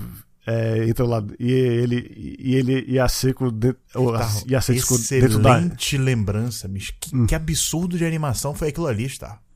pois é Ah, Mish, você fazer aquela- aquele jogo de luz e sombra ali, com um negócio se movendo, com milhares de luzes se movendo, milhares de luzes se movendo, está. E Isso Pelo é tudo feito à mão, né? Porra, maluco! Nossa, eu olhando aquilo eu fiquei assim, não, não, não, não, não, não. para, para, para, para. Gente, você tem que pensar que a galera pintou aquilo ali à mão, cara, com tinta e pincel, fé. Sabe? É, é- porra, tá louco. Isso. Mas enfim, continua quando- aí o que você quer dizer agora. Isso, ah, e, se- e o que acontece é que na manhã seguinte, é, eles acordam e os vagalumes estão todos mortos, e Uhum. a Setiko tem a sensibilidade de fazer um túmulo pra, pra eles, pros vagalumes, e pra compensar o fato a- da noite maravilhosa que eles deram pra eles. E é nessa hora que, que você tá sentindo o peso do que aconteceu, porque a- enquanto ela, tá fazendo aquilo, o tempo todo ele tava escondendo dela o que aconteceu de fato com a Uhum. mãe, porque ela, ela só ficou, pra começar, ela só ficou sabendo que a, Peraí, se eu não me engano, é nessa hora que ela, que ela fala também que, que Isso. ela tá botando Que- no túmulo porque a tia É, falou. que- e- Isso, exatamente. A tia falou pra ela já tem tempo que a mãe tinha Isso, morrido. e o Seta, e o Seta não sabe, o Seta ficou escondendo, escondendo, escondendo, até não Cara, poder mas mais. isso fala muita coisa, cara. Isso fala como. Uhum. A, a gente vê essa menina como inocente, frágil e tal, mas na verdade não, Uhum. cara. Sabe? Ela É. já sabia quase que o tempo todo que a mãe tinha Uhum. morrido. Isso, Entendeu? E, é, e a mentira que o Seta continuou contando pra ela é que ela, é que ele tinha, é que ela tava no, no túmulo bom e tal, mas não, aquelas cinzas dela continuaram naquela caixinha de madeira lá na caverna. Aham. Aqueles vagalumes tiveram um enterro mais digno do que a mãe deles teve. Sim. É, cara, nossa. Isso, isso E, diz tanta e coisa. acho que isso mesmo. pesa também no, no choro do Seta. É, entendeu? É, é complicado, cara. Eu, eu não cheguei a, a chorar assistindo Uhum. o Túmulo dos Vagalumes, nenhuma das duas vezes que eu, que eu vi o filme. Uhum. Mas eu terminei com aquele nozinho na garganta, sabe? É, uhum. Aquele que você olha assim, aquele gostinho amargo, que você fala assim, né? Pesado, né? Pesado. E assistir pela segunda vez, pra mim, eu acho que eu mais velho, eu entendendo um pouco mais ah, da narrativa cinematográfica e tal, etc., eu acho que eu consegui absorver muito mais, eu acho. Ah, e conhecendo mais sobre o Japão, conhecendo mais sobre esse período e tal também, eu acho que eu consegui absorver muita coisa desse filme que eu não tinha absorvido a primeira vez que eu vi. E, e eu acho que eu senti mais o peso, sabe? Eu, eu terminei esse filme, era de. Foi. Eu acho que eu, eu reassisti, não lembro se foi de manhã. Enfim, foi. é, foi muito pesado a hora, sabe? Eu, eu lembro que eu tinha que fazer alguma coisa depois e eu demorei um pouquinho, sabe, pra engatar no que eu tinha que fazer, assim, porque eu fiquei. É aquele tipo de filme que você para e, e você não tem como não pensar na vida, sabe? Nas injustiças da vida e, no, e nos problemas que você não tem, sabe? E ser até um pouco grato pelo por você não ter que passar sobre isso e tal. Enfim, apesar que ao mesmo tempo você sente aquela coisa assim de tipo, poxa, eu queria também ter um relacionamento com um irmão, um parente, alguma coisa que nem esses dois têm, sabe? Enfim, é, são vários sentimentos ali passando pela sua cabeça que só contribuem ainda mais para a experiência, só mostram como esse filme ele é efetivo, como ele é poético, como ele é artístico, sabe? Ao conseguir extrair de você tantas emoções, tantas reações ao que tá acontecendo ali em, em várias camadas. Sabe? Tanto na camada visual, quanto na camada narrativa, quanto na, cama, na camada da, da trama, quanto dos personagens, sabe? Quanto da identificação ou da não identificação, enfim. É muita coisa acontecendo ali que o diretor faz minuciosamente para poder passar para você, sabe? Eu acho isso muito, muito, muito interessante. E por isso que eu digo que é um dos melhores filmes que eu já vi na minha vida. E eu acho que é chegado, então, momentamente, eu não. Eu não. Não sei se vai a gente dar. A gente tá dando nota pra esse. Eu nem lembro mais se a gente tá dando nota pros animes que a gente comenta aqui. A gente tá? Acho que tá. Então, vamos, seguir a tradição. Se não estivermos, vamos começar a tradição agora. Whatever. Ah, e okay. eu posso dizer, cara, com tranquilidade, que como vocês bem perceberam nesse filme, a nota, a minha nota para esse filme é 10, Star. É um filme é. incrível, absurdo. Eu também, cara. Eu não posso dar pra um marco da, da animação como esse menos que um 10, mas é, eu um só queria dizer cinema, que... Star. Isso, Marco, é. sem querer diminuir a animação, mas vamos, vamos ampliando mesmo, sabe? Mostrando que isso aqui não fica limitado a ser uma grande animação, mas é um grande filme, cara. Isso. Eu só quero dizer que é, não há. Se, mesmo que você não chore vendo o filme como o Diogo não chorou, tudo bem, cara, porque não é esse não é um filme feito para catarse emocional. Uhum. Não é isso que ele quer de, que o filme quer de você. Ele, ele só quer passar para você a dor, uhum. o sofrimento. E isso ele faz maravilhosamente. Tudo que acontece nesse filme, velho, vai ficar com você para sempre, mesmo se você só assistir uma vez. É, uhum. Esse é o poder desse filme, dessa história e também do, do trabalho narrativo do Isao Takahata e do pessoal do Ghibli que assessorou ele, que, que transformou a emoção dele nessas imagens tão marcantes. Pois é, cara. Bom, e é assim então que terminamos essa, esse bloco sobre Túmulo dos Vagalumes. Um intervalinho rápido pra gente poder aqui uh, recuperar as energias e voltar para falar sobre Only Yesterday, que felizmente é um filme mais pra cima, vamos dizer Isso, assim. Bem mais.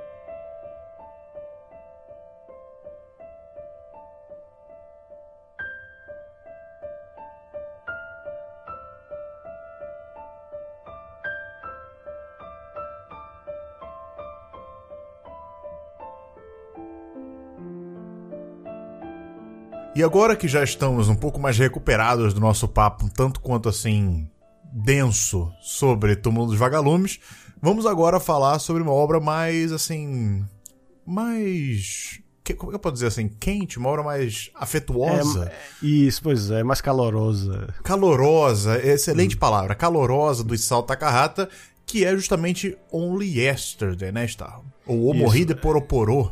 Isso, é, Morrida por Oporô é tipo memórias pingando memórias aos pingos. É, tipo, poroporô, tipo a onomatopeia que eles usam para pingo de chuva ou pingo de lágrima. Faz e, sentido porque... esse negócio ser pingando, né?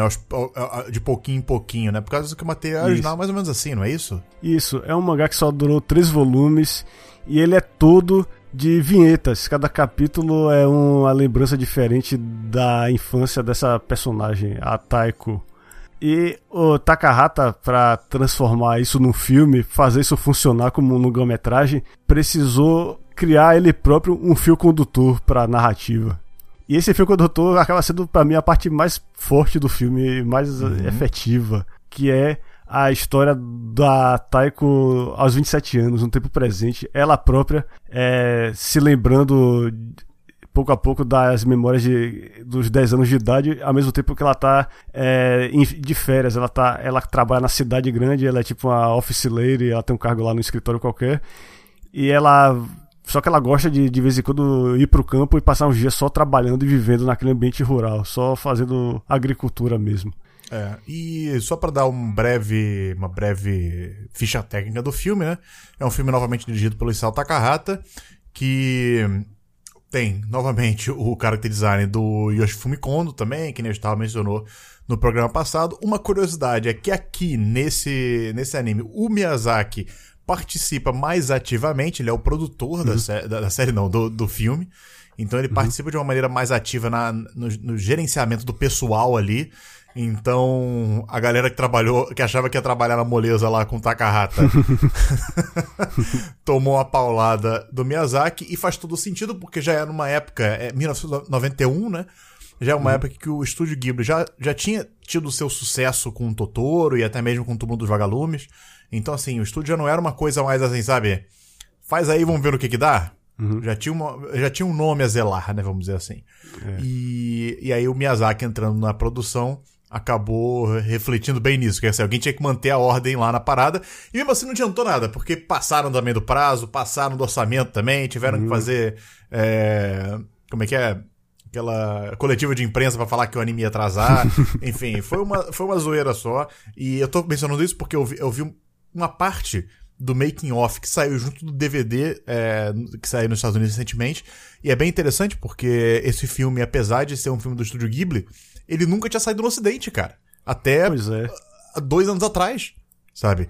É, é, louco pensar nisso né cara? Pensar em um filme do estúdio Ghibli que a gente ainda não tinha visto vamos dizer assim no Ocidente. E Only Yesterday era justamente esse filme. E justamente um filme do Isao Takahata cara. E olha que coincidência só trouxeram esse filme para cá por causa da princesa é Kaguya. Precisa Kaguya. Isso, pois é, porque o pessoal ficou interessado. Cadê o resto da filmografia do é, Takahata? assim, quem é esse cara? Interessante esse cara aí, esse cara que concorreu ao Oscar é. aí, esse aí, ó. quem é esse cara aí? Tem outro Miyazaki, o que, que, é isso aí? Que, sabe qual é? Uhum. E aí vi, uhum. começaram a descobrir mais sobre a, a filmografia do Takahata e é nesse momento que vem o Your Name. O Your Name não, opa! Only Yesterday. É. Your Name é outra coisa. Que vem, também vem depois, mas no caso, hum. é, esse é Only Yesterday, cara, que é um filme, como eu falei, de 91, que só viu a luz no ocidente em 2016. E, e é um filme, assim, incrível. Mas diga aí, Star, só voltando a, mais a história do filme aí. É, só, só pra dizer também que, a gente teve um pouco de mais sorte que os americanos, porque esse filme passou no Cinemax aqui muito antes de 2016. Sim. Eu lembro que eu, ainda, eu lembro até que eu vi numa TV de tubo o filme, então deve ter sido há muito tempo mesmo. é, mas é, é, esse filme, é, visualmente, ele já, já é numa outra época do Ghibli, como o Diogo falou, então visualmente eu acho ele, ele um pouco mais apurado que o Túmulo dos Vagalumes. Tanto que, claro que, pô, três anos se passaram. Alguma coisa já era pra ter evoluído lá na, Sim. No, no, no próprio esquema de produção do, do estúdio. É, e o, o Takahata, como ele gosta de dar autenticidade pro filme, ele fez o pessoal viajar lá pro interior para ver até aquelas flores que aparecem lá, que uhum. ele escolhendo pra então, mostrar como. Só pra você ter é. uma ideia, cara, no, no no making, making off tem uma cena de como é que eles fizeram a animação dos personagens, porque o Takahata ele tava querendo é, mostrar, como é que eu posso dizer assim, mostrar, esse é o mais realista possível na interação dos personagens. Ele, tá, ele considerava que aquilo ali é, seria o grande diferencial da, daquele anime, né? Da maneira como os personagens falavam, da maneira como eles reagiam, dos movimentos é, faciais isso. e tal. Uhum. Inclusive, se você reparar no filme, é, é muito engraçado que quando a, a protagonista sorri, aparece, né, as bochechas saltadas dela, e uma coisa que a gente não vê em anime. Em anime normalmente não tem essa quantidade de detalhe eh, de músculos é. no rosto, sabe? Uhum. Então assim. Pois é, porque o pessoal costuma achar que os músculos enfeiam a pessoa. É. Evita, só que... E eu vi muita gente falando isso, inclusive, sobre Only Hester, falando assim, ah, a personagem fica velha, parece é. uma velha. Porque a gente tá acostumado hum. em ver anime, quando você vê uma, um contorninho na boca ali da bochecha, você hum. acha que é uma personagem velha. Acha mas, que é ruga. É. é, acho que é ruga, mas não, é só o movimento natural do rosto. Se você olhar no espelho e sorrir, você vai ver que acontece com você também. Sabe? E o Takahata uhum. queria fazer isso, então o que, que ele fez? Ele pegou os dois atores principais, né, que fazem os personagens. É, como é que é o nome o da, Toshio e a Taiko. do cara? Isso, é, exatamente. Uhum. É, fazem os dois e botou o cara para gravar as falas sentados um na frente do outro uhum. e interpretando a cena, Starro. E ah, aí os animadores analisavam a fita e animavam em cima da atuação dos atores. Cara, inclusive o ator que fez, inclusive o ator que fez o, meu Deus, eu tô esquecendo o nome da galera. O que é o Toshio? O to, o eu acho que é o Toshio. Calma aí.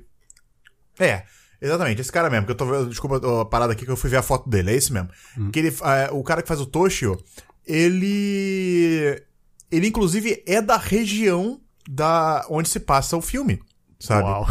e ele e ele tem o visual. E, está, olha depois a foto dele e vê o, o personagem, ele tem o mesmo tom de pele, tá? Uhum. É, é, absurdo, assim, e o estilo todo, sabe? Aquela coisa que você até acha estranho no, no início dele sorrir o tempo todo, sabe qual é? Uhum. É aquele sorrisão aberto, sabe qual é? Também que é algo que você não vê muito em anime, aquele sorrisão aberto que te abraça, assim, aquele, aquele sorriso caloroso, sincero e tal. É, aquele com todos os dentes à mostra, sabe? Uhum. É, o cara faz isso, cara. É muito engraçado você ver isso depois de ver o filme, porque eu fui ver esse documentário. É um documentário quase, porque tem, uhum. tem quase 50 minutos o making off. É, então, assim, recomendo muito que assistam. Tem no YouTube, procurem. Tem no YouTube esse making off, caso você não tenha o DVD ou o Blu-ray. É, procurem lá e assistam. Eu, infelizmente, não vi tudo ainda, então não vou poder trazer todas as informações para vocês.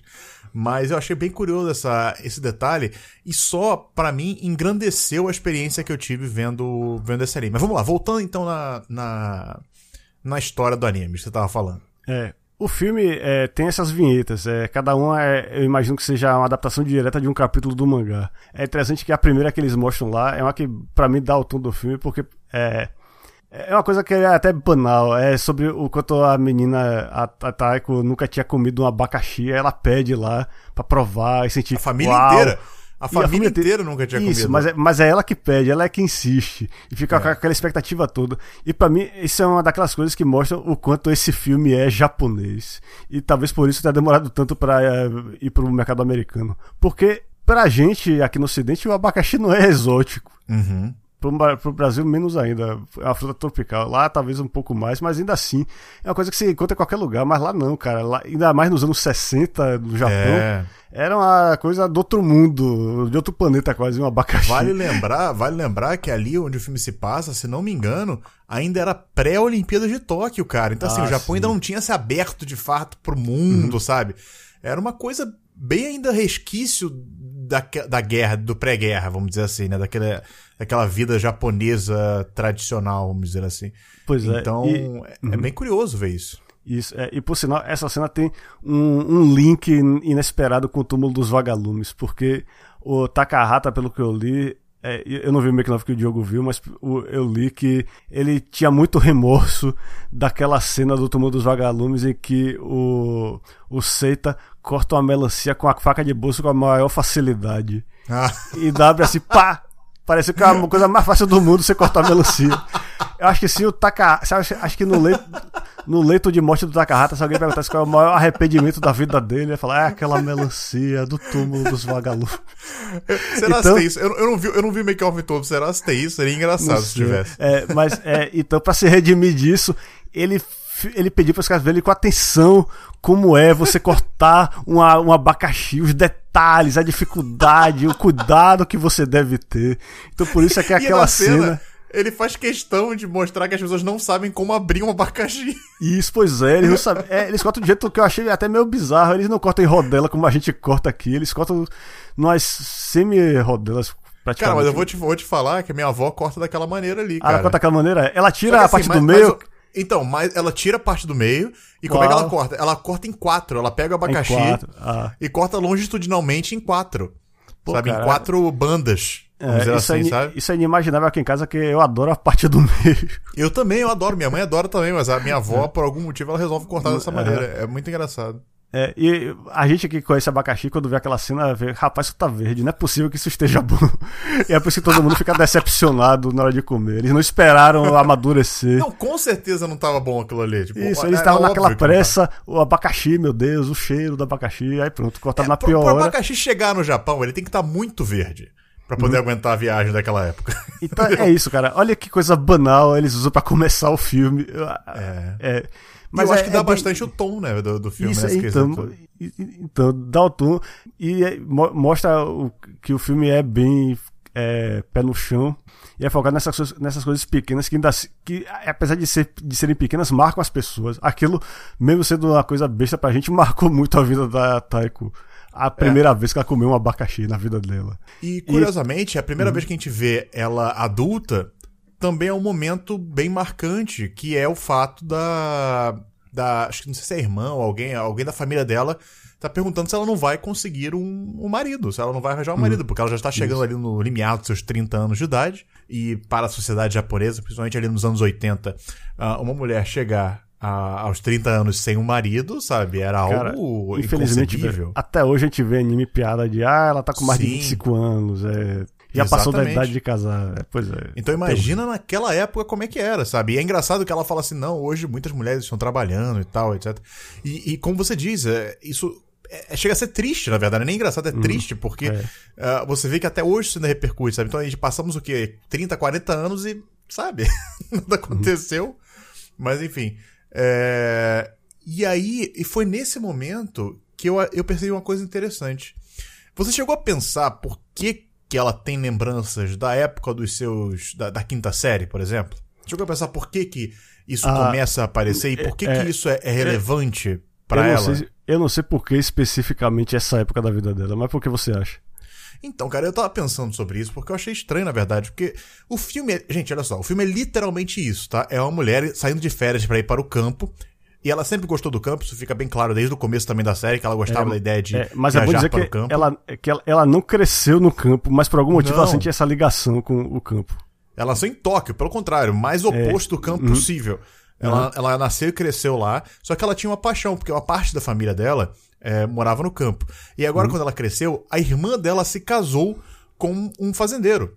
Então ela tem um lugar para ir nas férias. E ela gosta muito de ir, ela gosta de fazer os trabalhos do campo, ela gosta das pessoas do campo, acho que todo mundo é feliz no campo. Uma coisa bem bom selvagem, assim, né? Uma coisa bem bucólica, sabe? Aquele buco, bu- bucolismo, não sei se fala, fala se existe É essa palavra. mesmo. Mas, enfim.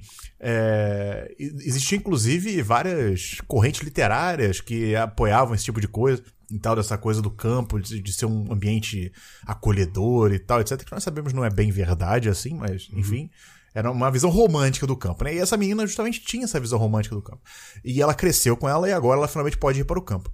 Só que essa coisa dela ser cobrada pra ir, pra ter um namorado, pra ter um, um marido, vamos dizer assim, que é o que pra mim dá o trigger dela relembrar dessa época da vida dela. Por claro. quê, Amish? Por quê? Porque se a gente parar pra pensar, a quinta série, e o filme deixa bem claro isso, é um momento de passagem muito importante pra ela e pra mulheres no geral. Ah, sim, você tá falando É um da- tempo em que as mulheres estão amadurecendo, passando pela puberdade, começam a menstruar. Então é um momento muito chave na vida daquelas pessoas. Um momento de mudanças muito grandes na vida daquela pessoa.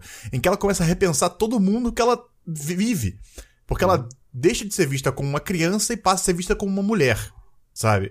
E tem que comprar absorventes, isso, inclusive, é, os meninos não conseguem entender isso, então ele É, ainda mais fica aquela porque- brincadeira é, de isso, é. amadurecimento. E é, é ter toda uma vinheta dedicada a isso no filme. E o curioso é que eles mostram que, como era a educação sexual antigamente, eles cometiam o que pra mim é um erro, que é separar Sim. as meninas dos meninos, ensinar isso pra elas e pros meninos não fala nada. É, e ficava essa. E, e ficava esse mistério, né? Falando assim, ah, nossa, Isso, é uma coisa é. das mulheres e tal. É um isso uma coisa segredo, mística, né? né? Um negócio. É, sabe, diferente, fantástico, não humano, quase, sabe? E... É, isso acaba promovendo a ignorância deles, porque eles ficam Sim. brincando com aquilo, falando como se fosse uma doença. Ah, eu vou pegar a menstruação dela. É, gente, sabe? Ver isso hoje em dia é algo assim, você fala assim, nossa, que idiota, mas eu consigo entender, sabe, meninos, crianças retardadas faz- fazendo uma brincadeira dessa com a falta de informação que eles tinham, né, e tal. Mas, e aí é o que eu acho interessante, porque o Only Yesterday, pra mim, a grande temática dele é justamente essa questão do amadurecimento. Tem essa questão do amadurecimento, do. do da- de um estágio de mudança na vida, por isso que eu acho que nesse momento em que ela tá vendo.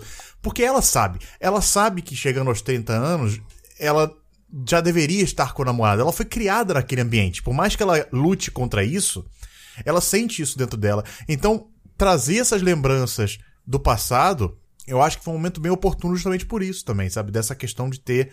é, de ser um momento muito chave na vida das mulheres, e mais especificamente no- na vida da personagem, né? E agora ela tá passando justamente por um outro momento que pode ser definitivo na vida dela.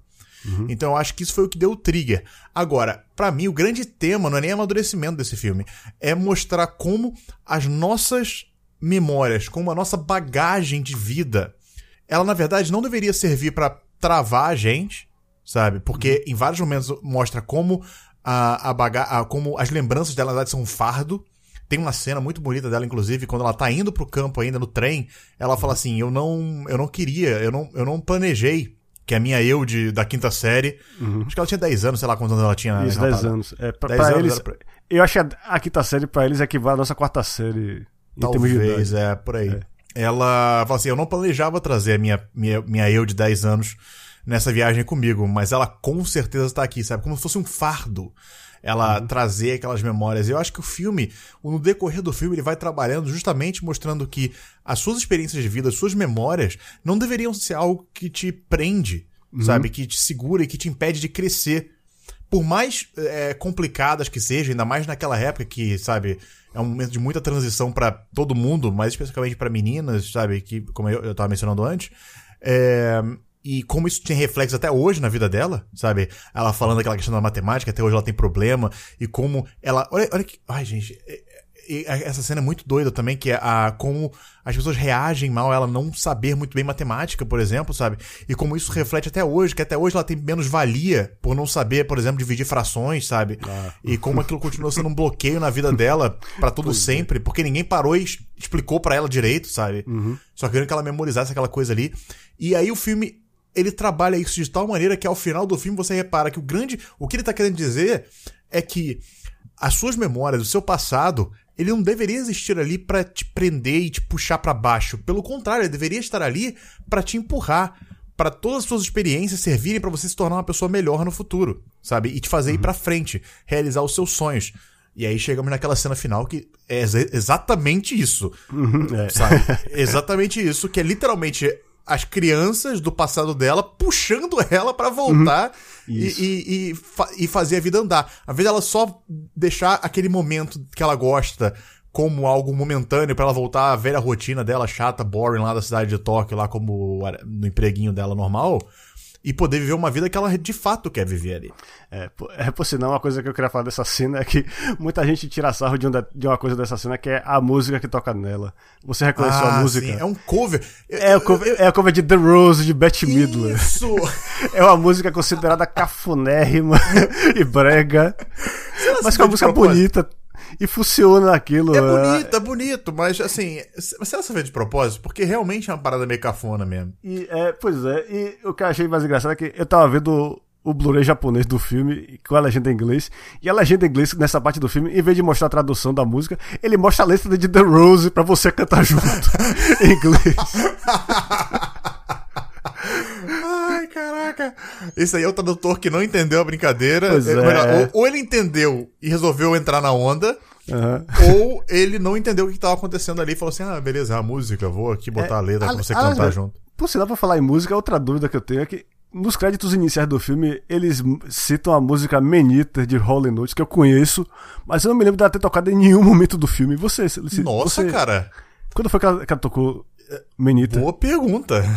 É, eu também queria saber. Então, se alguém que eu vi e viu o filme se lembrar da cena que toca Bota, Menita, por favor, vou botar agora aqui, ó, vou botar agora um trechinho de Menita para vocês terem noção do que a gente tá falando.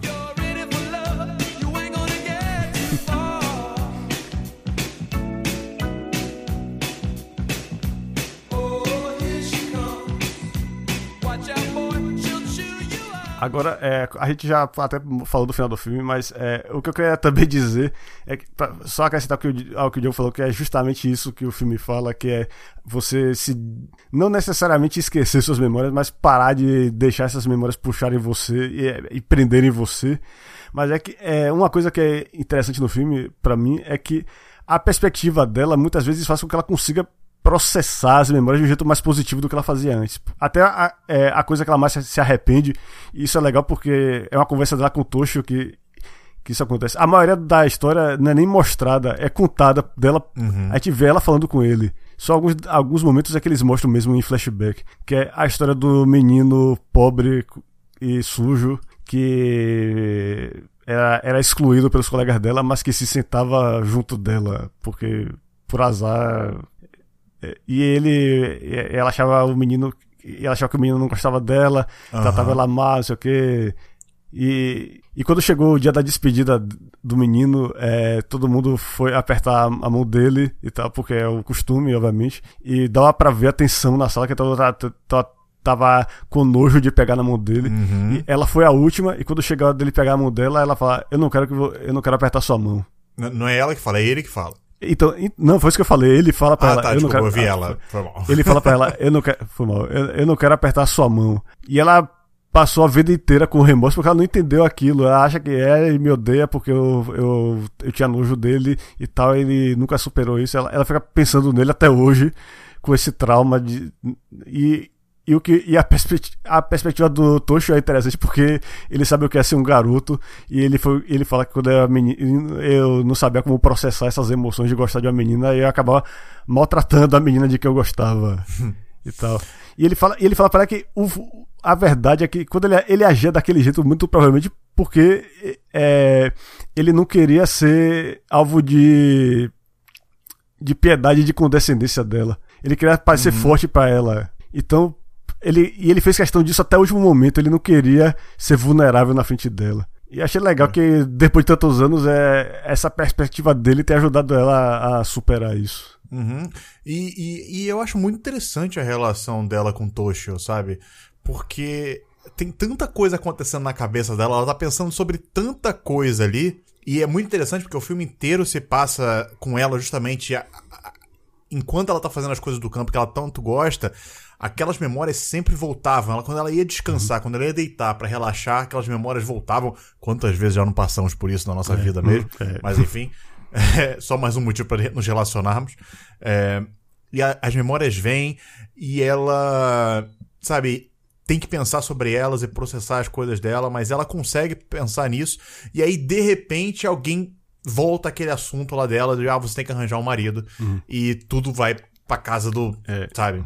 É, porque ela já tá. É porque é engraçado, pô, e, e- e é louco, porque as pessoas fazem isso de uma maneira bem inocente, até, vamos dizer Isso, assim. mas- é- e fazem na frente dela, não é nem falando do pessoal, fazem na frente É, dela, como se ela nem estivesse lá. Exatamente. E, e é engraçado porque as pessoas não entendem a reação dela. Uhum. Porque ela, sabe, fica putaça, porque ela Uhum. não. Porque é, é, é por isso que eu acho que foi isso que acabou dando trigger das memórias. Porque essas coisas deram trigger na memória dela. Que ela começou a ficar pensando, pensando, pensando, pensando, pensando. Com o tempo, e com também a- os diálogos dela com o Tocho, a maneira como o Tocho fazia ela enxergar, às vezes, as coisas por outra perspectiva e tal, etc. É, ela começou a tentar entender um pouco mais o passado dela, aceitar mais algumas coisas e tal, e aí vem alguém e retoma aquilo lá do começo que foi um motivo de frustração pra ela. Sabe? Então é meio que uma porrada. Depois de ter passado por um monte de coisa, uma porrada de novo, você fica puto, sabe? É. Por mais que as pessoas não saibam o que tá acontecendo, sabe? As pessoas não, não, não sabem que ela tá passando pelo que ela está passando ali, pelas dúvidas e pelo momento de, sabe, de duvidar de si mesma, que ela tá filosofando com ela mesma ali, sabe? É, é interessante ver isso no, no filme. E eu achei. E é uma coisa bem. É, é o que eu falei na introdução também, é um filme bem individual, assim, é um filme bem interior, vamos dizer assim, sobre dramas isso, interiores. Não tem um grande drama exterior, sabe? Não tem uma grande crise entre ela e o Toshio, por exemplo. Pois sabe? é. Não tem um grande dramalhão entre ela e o Toshio, que eles se separam e depois voltam a se reencontrar, sabe? Não tem nada disso, é uma coisa muito mais delicada, é muito mais é, interior, mais é, humana até, de certa maneira. Nem- Não vou nem dizer humano, porque aí vai falar assim, ah, humano é um bicho social e tal. Eu diria literalmente interior, sabe? Uma coisa de você com você mesmo, de você processando as suas próprias emoções, suas próprias memórias, como você se relaciona com você mesmo, sabe? Como você vê você mesmo e por que, que você vê você mesmo de certa maneira. Enfim, é, é bem curioso ver essa maneira como é tratada no filme, né? É, e esse filme é recomendável especialmente se você tem a idade da Taeko ou já passou da idade dela. cara, Nossa, que- Starro, eu me identifiquei. Eu tenho exata, eu tenho, eu só não tenho exatamente a idade da, da- Tem exatamente a da- dela, porque eu sou um ano mais velha. Uhum. Mas eu tenho 28 anos, ela tem 27 no filme, então assim, cara, pra você ver, é 27, a menina já tá desesperada porque não, não consegue casar. Ela não, né, mas a família dela é, é louco isso, e eu nem penso nisso ainda, embora já tenha uma namorada há, sei lá, 7 anos. Né, Quer dizer, não são 7 ainda, mas enfim, vão chegar a 7 em breve, sabe? É... É algo você falou bem, você, você con- você consegue entender porque é o momento da vida, cara. Que é, você é isso, começa a pensar realmente se o que você fez foi certo, se as escolhas que você fez foram certas, se elas levaram você pra onde você queria estar. Você começa a pensar assim: será se eu quero fazer o que eu estou fazendo? Será se eu. E, é muito engraçado porque eu hoje em dia tô numa posição que eu posso dizer assim, ah, eu tô fazendo o que eu quero fazer. Mas ainda uhum. tenho muitas dúvidas se foi a, a escolha certa uhum. ou não. E é engraçado que eu, eu, tomei essa escolha muito no ano passado, quando, vejam só vocês, eu tinha 27 anos. É. Então, assim, eu me identifiquei muito com o momento dela, porque é um momento de decisão que ela tá passando ali, sabe? É um momento de indecisão, na verdade, uhum. que ela tá passando ali do futuro dela. E eu achei muito legal, cara, nisso aí. E é engraçado a gente ver, por exemplo, que diferente do túmulo dos vagalumes, o. O Takahashi, ele faz mais uso dessa da ferramenta que ele tem em mãos, que é a ferramenta da animação, justamente para botar vários movimentos, é, vários momentos de fantasia naquela isso, história ali, é, que exemplo, ilustram muito bem a maneira como ela tá se sentindo, né? Isso, pois é, é isso. O primeiro que chama muita atenção é a parte do primeiro amor dela, que é o menino que jogava beisebol. Quando tem aquele momento maravilhoso com ele lá, é, que um reconhece o que o outro sente pelo outro, sem dizer muita coisa, ela fica andando em direção ao céu. Sim. É fantástico aquilo. E é ali. é engraçado porque não tem corte, não tem assim uma mudança muito grande de cenário, sabe? É. Não tem assim uma coisa clara de que ela vai pra cabeça dela. É, enfim, é assim, a cena tá acontecendo, ela tá feliz, tá andando na rua, de repente ela começa a subir começa a o céu, pelo céu, sabe? Isso, e não algo... tem assim, é. Fala aí, fala aí. Não, é porque é, eu quero também chamar a atenção que é, o que esse filme faz para diferenciar as memórias dela das cenas do presente é que as cenas das memórias eles usam uns tons mais pastéis e ah, também muito, eles usam bastante branco nas bordas do, dos cenários. E uhum. é como se eles só colorizassem as partes marcantes lá. E o que não interessa, eles botam em branco. Faz todo sentido. Isso, Faz e é justamente por isso. É, é porque é uma memória, memória, né, cara? Isso, memória. Memórias não são nítidas. É. Isso, você não então... lembra de tudo. Você não lembra exatamente o que estava acontecendo no cantinho daquela pedra que você estava ali, sabe? É, é. justamente por você ver aquela cena com a, a neblina, a névoa da memória, você acaba citando essa coisa dela andar em direção ao céu. não, não parece fora de lugar. É, mas aí, aí você percebe também, por exemplo, que isso acontece no mundo, entre aspas, real também. A cena final é, é pura fantasia ali sabe? Uhum. Nada daquilo ali está de fato acontecendo. Uhum. Mas você não é. vê um corte ali, uhum. sabe? Você não vê um momento que ela é, para a animação para poder apresentar a, a, aquela momento fantástico ali, como se fosse a imaginação dela. Não, é tudo muito integrado, mas é tudo feito de uma maneira tão é, meticulosa que você não, não. Em momento nenhum você fala assim, ah, isso aí é real mesmo, sabe? Uhum. Apesar de que você fica naquela dúvida, você fala assim, cara, sabe, e aí? Estranho isso, né? Você cria o estranhamento, você cria o impacto que é uma, coisa, uma cena dessas causa, mas ela é feita de uma maneira muito boa para justamente mostrar pra você que aquilo ali é só uma exteriorização de um sentimento que ela tá tendo naquele momento. Isso. E é, é, e... é bem, bem bonito até de ver esses, esses momentos. Uhum, é, e outro momento é aquele. É, naquela vinheta lá que é sobre aquela vez que ela fez uma peça na escola, fez um papel bem pequeno, mas que ainda assim chamou a atenção pela atuação dela. Ah, é? Ela recebeu uma oferta para atuar na peça é, universitária, só que o pai bateu o pé e disse: Não, não quero que. O mundo do show business é muito traiçoeiro e tal. Nesse caso eu até concordo com ele, mas não, você não deixa de ficar triste. É, óbvio. Porque você tá vendo pela, pela perspectiva dela, dela pelas memórias né? dela, sabe? Aquela cena, por exemplo, quando ela. Aquela memória dela quando o pai bate pela primeira vez nela. Isso sabe? É. Nossa, aquela cena teve um impacto também muito grande. E é, e é engraçado que você. Quando volta pro presente, entre aspas, né?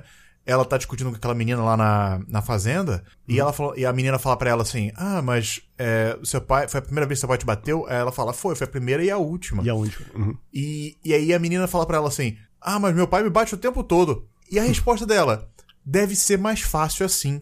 É. Porque uhum. quando é uma vez só, você se pergunta o que que motivou ele naquele Foi. momento a fazer isso. Uhum. É uma memória que vai ficar sempre marcada na sua isso, cabeça. Pois é, pois é, cara. Como algo que você fez de errado que você não consegue entender. Uhum. O que, que você fez. Isso que é pior, sabe? Você não consegue entender o que, que você fez de errado. Enquanto isso. que. Quando, se você. Tudo bem, é, é meio sádico falar isso, mas quando você, o que ela quis dizer foi que quando isso se repete, isso deixa de ser uma coisa assim. É, impactante. Sabe? Uma coisa que você vai esquecer depois. Uhum. Entendeu? E para ela, naquele momento ali, principalmente pelo que ela tá vivendo, essas lembranças voltando, para ela dói muito mais a lembrança eterna daquele momento do que o ato em si, sabe? Uhum. O ato de verdade do pai dela é, ter batido nela, vamos dizer assim, sabe? Isso, é. E fora que é, esse filme todo, quando, a gente, quando ela vai acessando as memórias dela, é como se ela estivesse procurando qual foi aquele momento decisivo que. Uhum que afetou toda a minha vida, que me jogou nesse caminho que eu estou agora, do qual eu, eu talvez queira sair. E a, essa parte da, é, do, da peça em especial é que a princípio fica parecendo que pode ser algo decisivo, que, que um remorso que ela tem, um remorso, um arrependimento, eu, uma dúvida que ela tem de e se eu tivesse me tornado uma estrela? Só que depois uhum. ela fala, não, eu acabei fazendo é, teatro no colegial, em Mugito Clube de Drama, e não foi nada demais. É... Não, não foi muito para mim. É, Mas aí você ela fala assim, será se ela não foi muito para ela porque ela estava influenciada pelo pai, pela resposta do pai? Será hum, se ela uhum. quis forçar é. para ela muito... mesmo que ela não era boa para aquilo ali? Sabe, que aquilo não era para ela, só para poder ficar de bem lá com a opinião do pai, sabe? É. Fica todas essas questões que você não tem resposta. Isso. E, e, e como é que é? E ali foi o único momento, na verdade, que alguém elogiou ela por alguma coisa. Uhum. Porque até então, sabe, a família dela pessoalmente estava achando que ela era, ela era uma retardada. E só porque ela sabe? não sabia dividir fração. Exatamente, as pessoas achavam que ela era limitada, sabe, etc. Uhum. E eu falo assim, gente, pelo amor de Deus, sabe? Pois é. é... é é, é, é interessante que, é, em meio a tudo isso, ela, ela encontrava é, uma motivação, um encorajamento naquele programa. E é daí que vem a parte fantástica que eu queria falar, que é aquele programinha de fantoche que ela via, e aquelas ah, é? musiquinhas, que as letras são bem simples e bobas, só que elas têm impacto para ela. Elas falam uhum. coisas, coisas que são universais, tipo. É, mesmo se esse dia for ruim, você ainda tem amanhã. E mesmo se amanhã for ruim, você ainda tem depois de amanhã. Quer dizer, é. esse tipo de coisa simplória pode não funcionar para alguém que tem um problema horrível, que não vai melhorar nem amanhã, nem, nem depois de amanhã. Mas a gente muitas vezes fica preso em problemas ridículos, como se fosse o fim do mundo, e que na verdade uhum. são coisas que não duram nem um dia. E para esse tipo de coisa, acaba sendo muito marcante para ela, porque naquele momento lá que ela tava triste, porque ela não só perdeu o papel, mas ela não podia nem falar pra menina, pra colega dela, que ela não foi a primeira escolha dos caras que a mãe falou, não fala isso que ela vai ficar é. magoada, com ciúme, etc. Ela, ela conseguiu encontrar naquele, naquela musiquinha, da, e, e, quando ela canta a musiquinha, até aquele momento lá, o arco-íris se forma e tal. Aquilo tudo, se fosse feito em live action, até podia ser feito com efeitos especiais, mas não ia ter a mesma força não que tem. É, não ia ser a mesma coisa. Uhum. E eu acho que é aí que é que é a resposta para aquela pergunta que eu fiz pro túmulo dos vagalumes, e a gente faz de novo aqui, porque também, mais uma vez, uhum. as pessoas falam muito sobre isso, que eu também assim, ah, e podia ser um live action, não podia?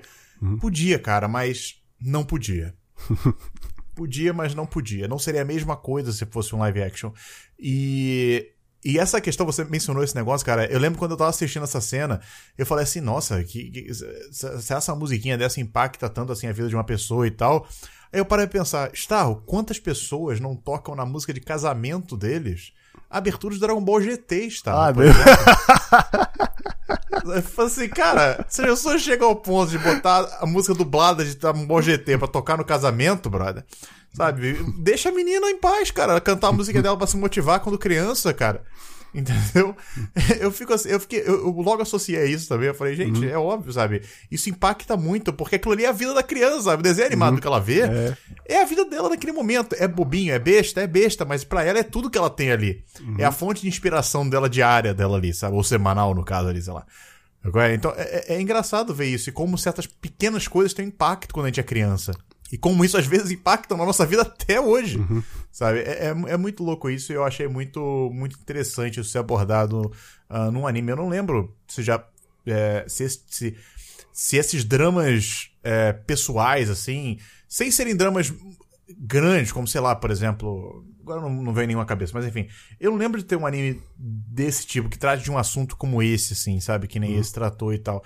E, e, e eu fico triste de ser um anime que era tão pouco conhecido no Ocidente até pouco tempo atrás. Sabe? Isso, é. Porque ah, pode ter saído no Brasil há, um tempo atrás no Cinemax. Mas. Uhum. É, Cinemax, você falou ou Animax? Foi Cinemax. no Cinemax. Foi no Cinemax, né? É, mas, cara, poucas pessoas devem ter assistido isso no Cinemax, uhum, sabe? Uhum, pois é. E, e mesmo assim, a gente só foi muito conhecer recentemente. Então, mas eu fico feliz que pelo menos a gente pôde ver. Sem contar que é um filme lindo, é um filme, uhum. pô, esteticamente é absurdo, amigo. Além daquele negócio que eu falei lá da da, da, da proto-captura de movimento ali, né? Uhum. Que não chega a ser uma captura de movimento, mas é, é inspirado em atuações de atores de verdade. Tem o, o, os cenários. O que, que é aqueles cenários, Star? Isso é. Que, que é aquilo, Fé? Obrigado por se lembrar dos cenários, porque aquela cena que o cara fala pra. Que o Toshio fala pra ela sobre o fato de que aquilo pode parecer, do ponto de vista da gente da cidade, Nossa, a natureza. Que cena linda! Mas isso aquela cena, cara, resume toda a filosofia do Isao Takahata e, e, o quanto ela é diferente da filosofia do Miyazaki, que a gente conhece muito bem do uhum. Mononoke e do, é, também do, do Punho, de quase todos os filmes dele.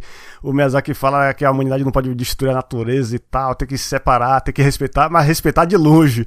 O Takahata não, cara, ele fala, não, dá para você viver em harmonia. As pessoas modificam a natureza, mas podem modificar de um jeito positivo.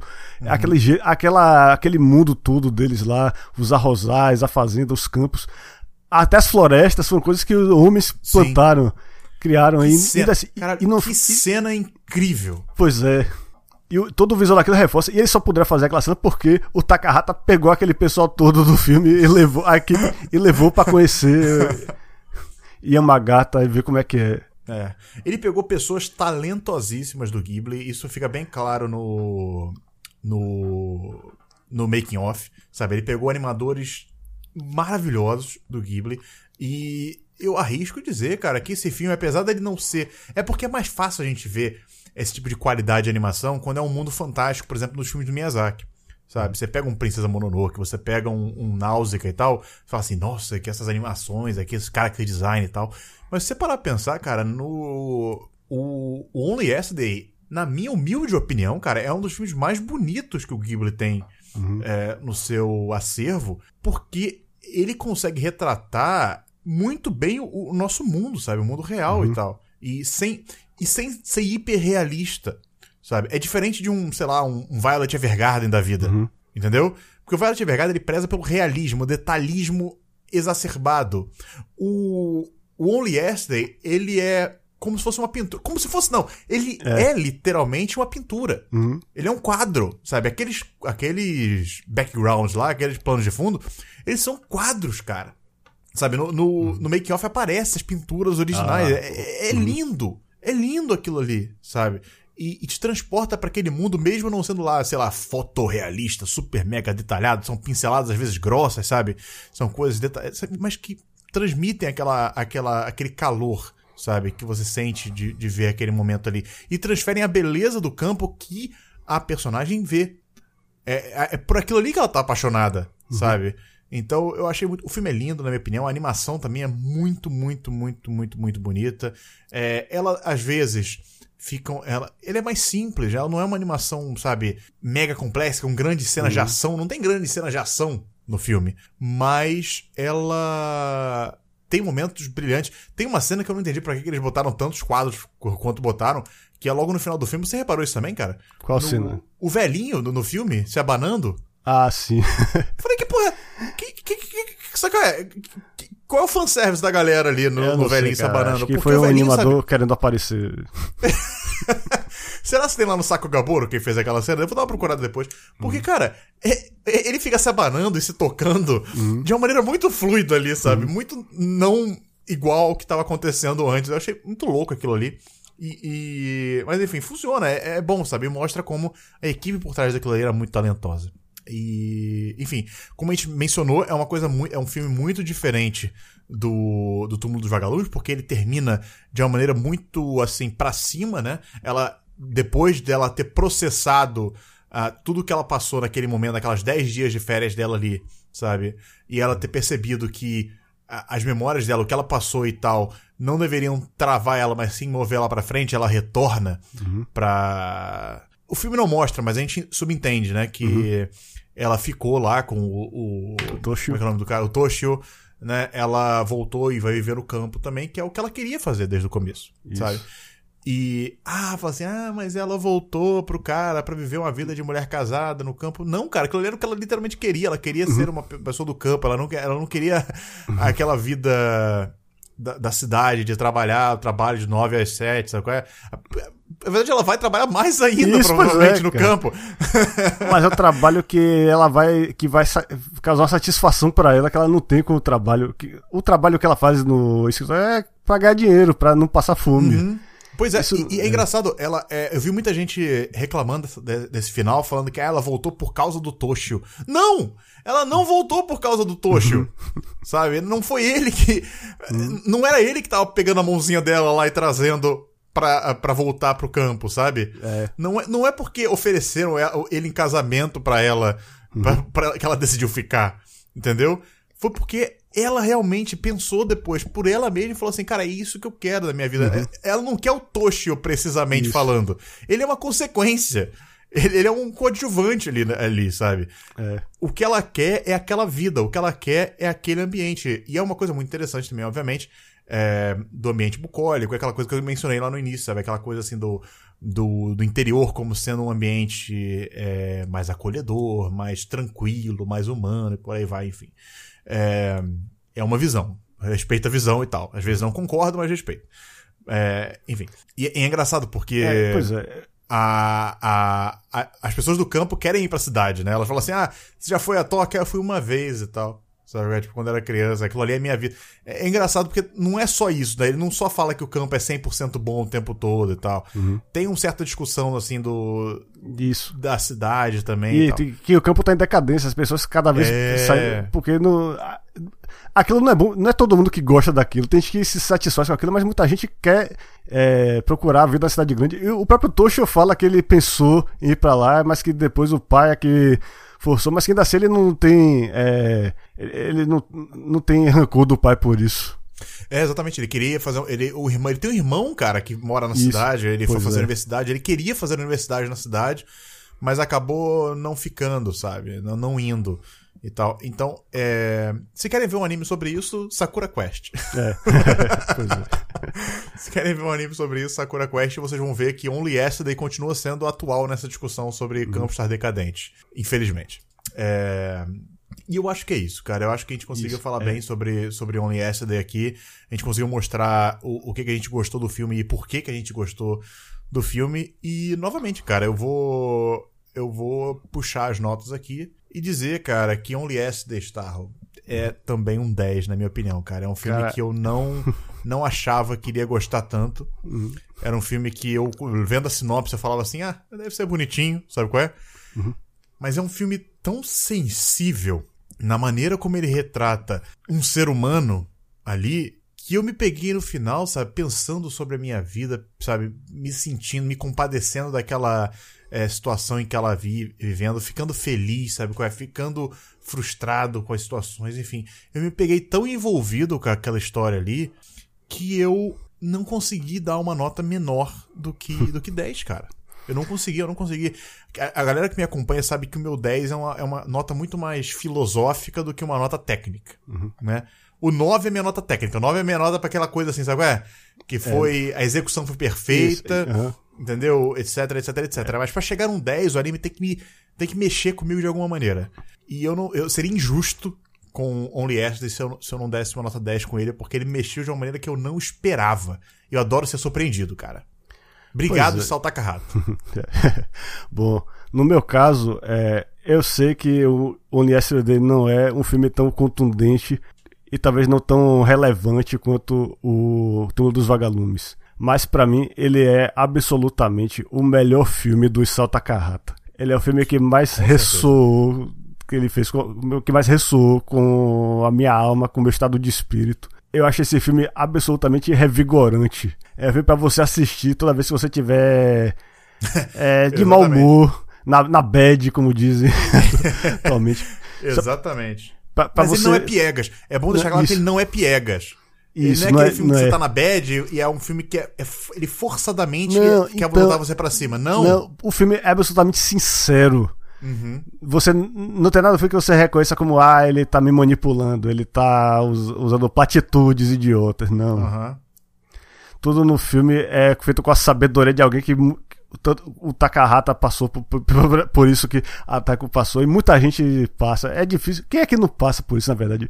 Será que existe alguém tão satisfeito com a vida dele que não, não se pegue por um momento questionando tudo o que ele fez na vida, pensando cara, esse caminho que a minha vida tá não tá, não sei se é isso que eu quero para mim. O que, o que foi que me botou nesse caminho? Qual foi o Você momento quer coisa decisivo? mais humana do que isso, está? Não tem, cara, não tem. É, é isso. Apesar de, de muita gente, é, as distribuidoras é, americanas terem ficado tanto tempo longe do filme porque ele é tão japonês. Essa parte do filme é universal, cara. Se mais, se mais gente é, é, não, não ligar para essa barreira do, do cultural uhum. e simplesmente mergulhar, aceitar esse filme e vai ver o quanto ele é fácil de se identificar e o quanto ele é, é eu, pra, desculpe por repetir, universal. É, tem uma entrevista da Daisy Ridley, que é quem dubla a. a... A Taeko. Oh, meu Deus, tá, tá, tá sinistro o nome. A Taeko, ela dubla Taeko, adulta no caso, né? Uhum. Ela fez uma entrevista pro, pro, pro, DVD falando exatamente isso, falando, cara, como que é um anime universal, um anime que trata de um tema universal que todo mundo passa e que ela, inclusive, foi uma das pessoas, uma das maiores responsáveis por trazer esse filme pro ocidente. Sabia uhum. disso? Não sabia ela batalhou muito para o filme. Ela gostava do filme, parece. Ela uhum. tem uma história dessa, assim, eu não sei a treta exatamente. Eu lembro que na época que saiu falaram isso. Mas ela falando exatamente isso, falando, cara, que apesar de ser um filme bem japonês, foi exatamente o que você falou, cara. Foi. que apesar de ser um filme bem japonês, é um filme universal, cara. Mas dê sua nota, Mish, dê sua nota. É 10, é nota? claro. Pô. Eu acabei de falar que é o melhor filme do Takahata, eu vou dar uma nota menor que a do. pois é, cara.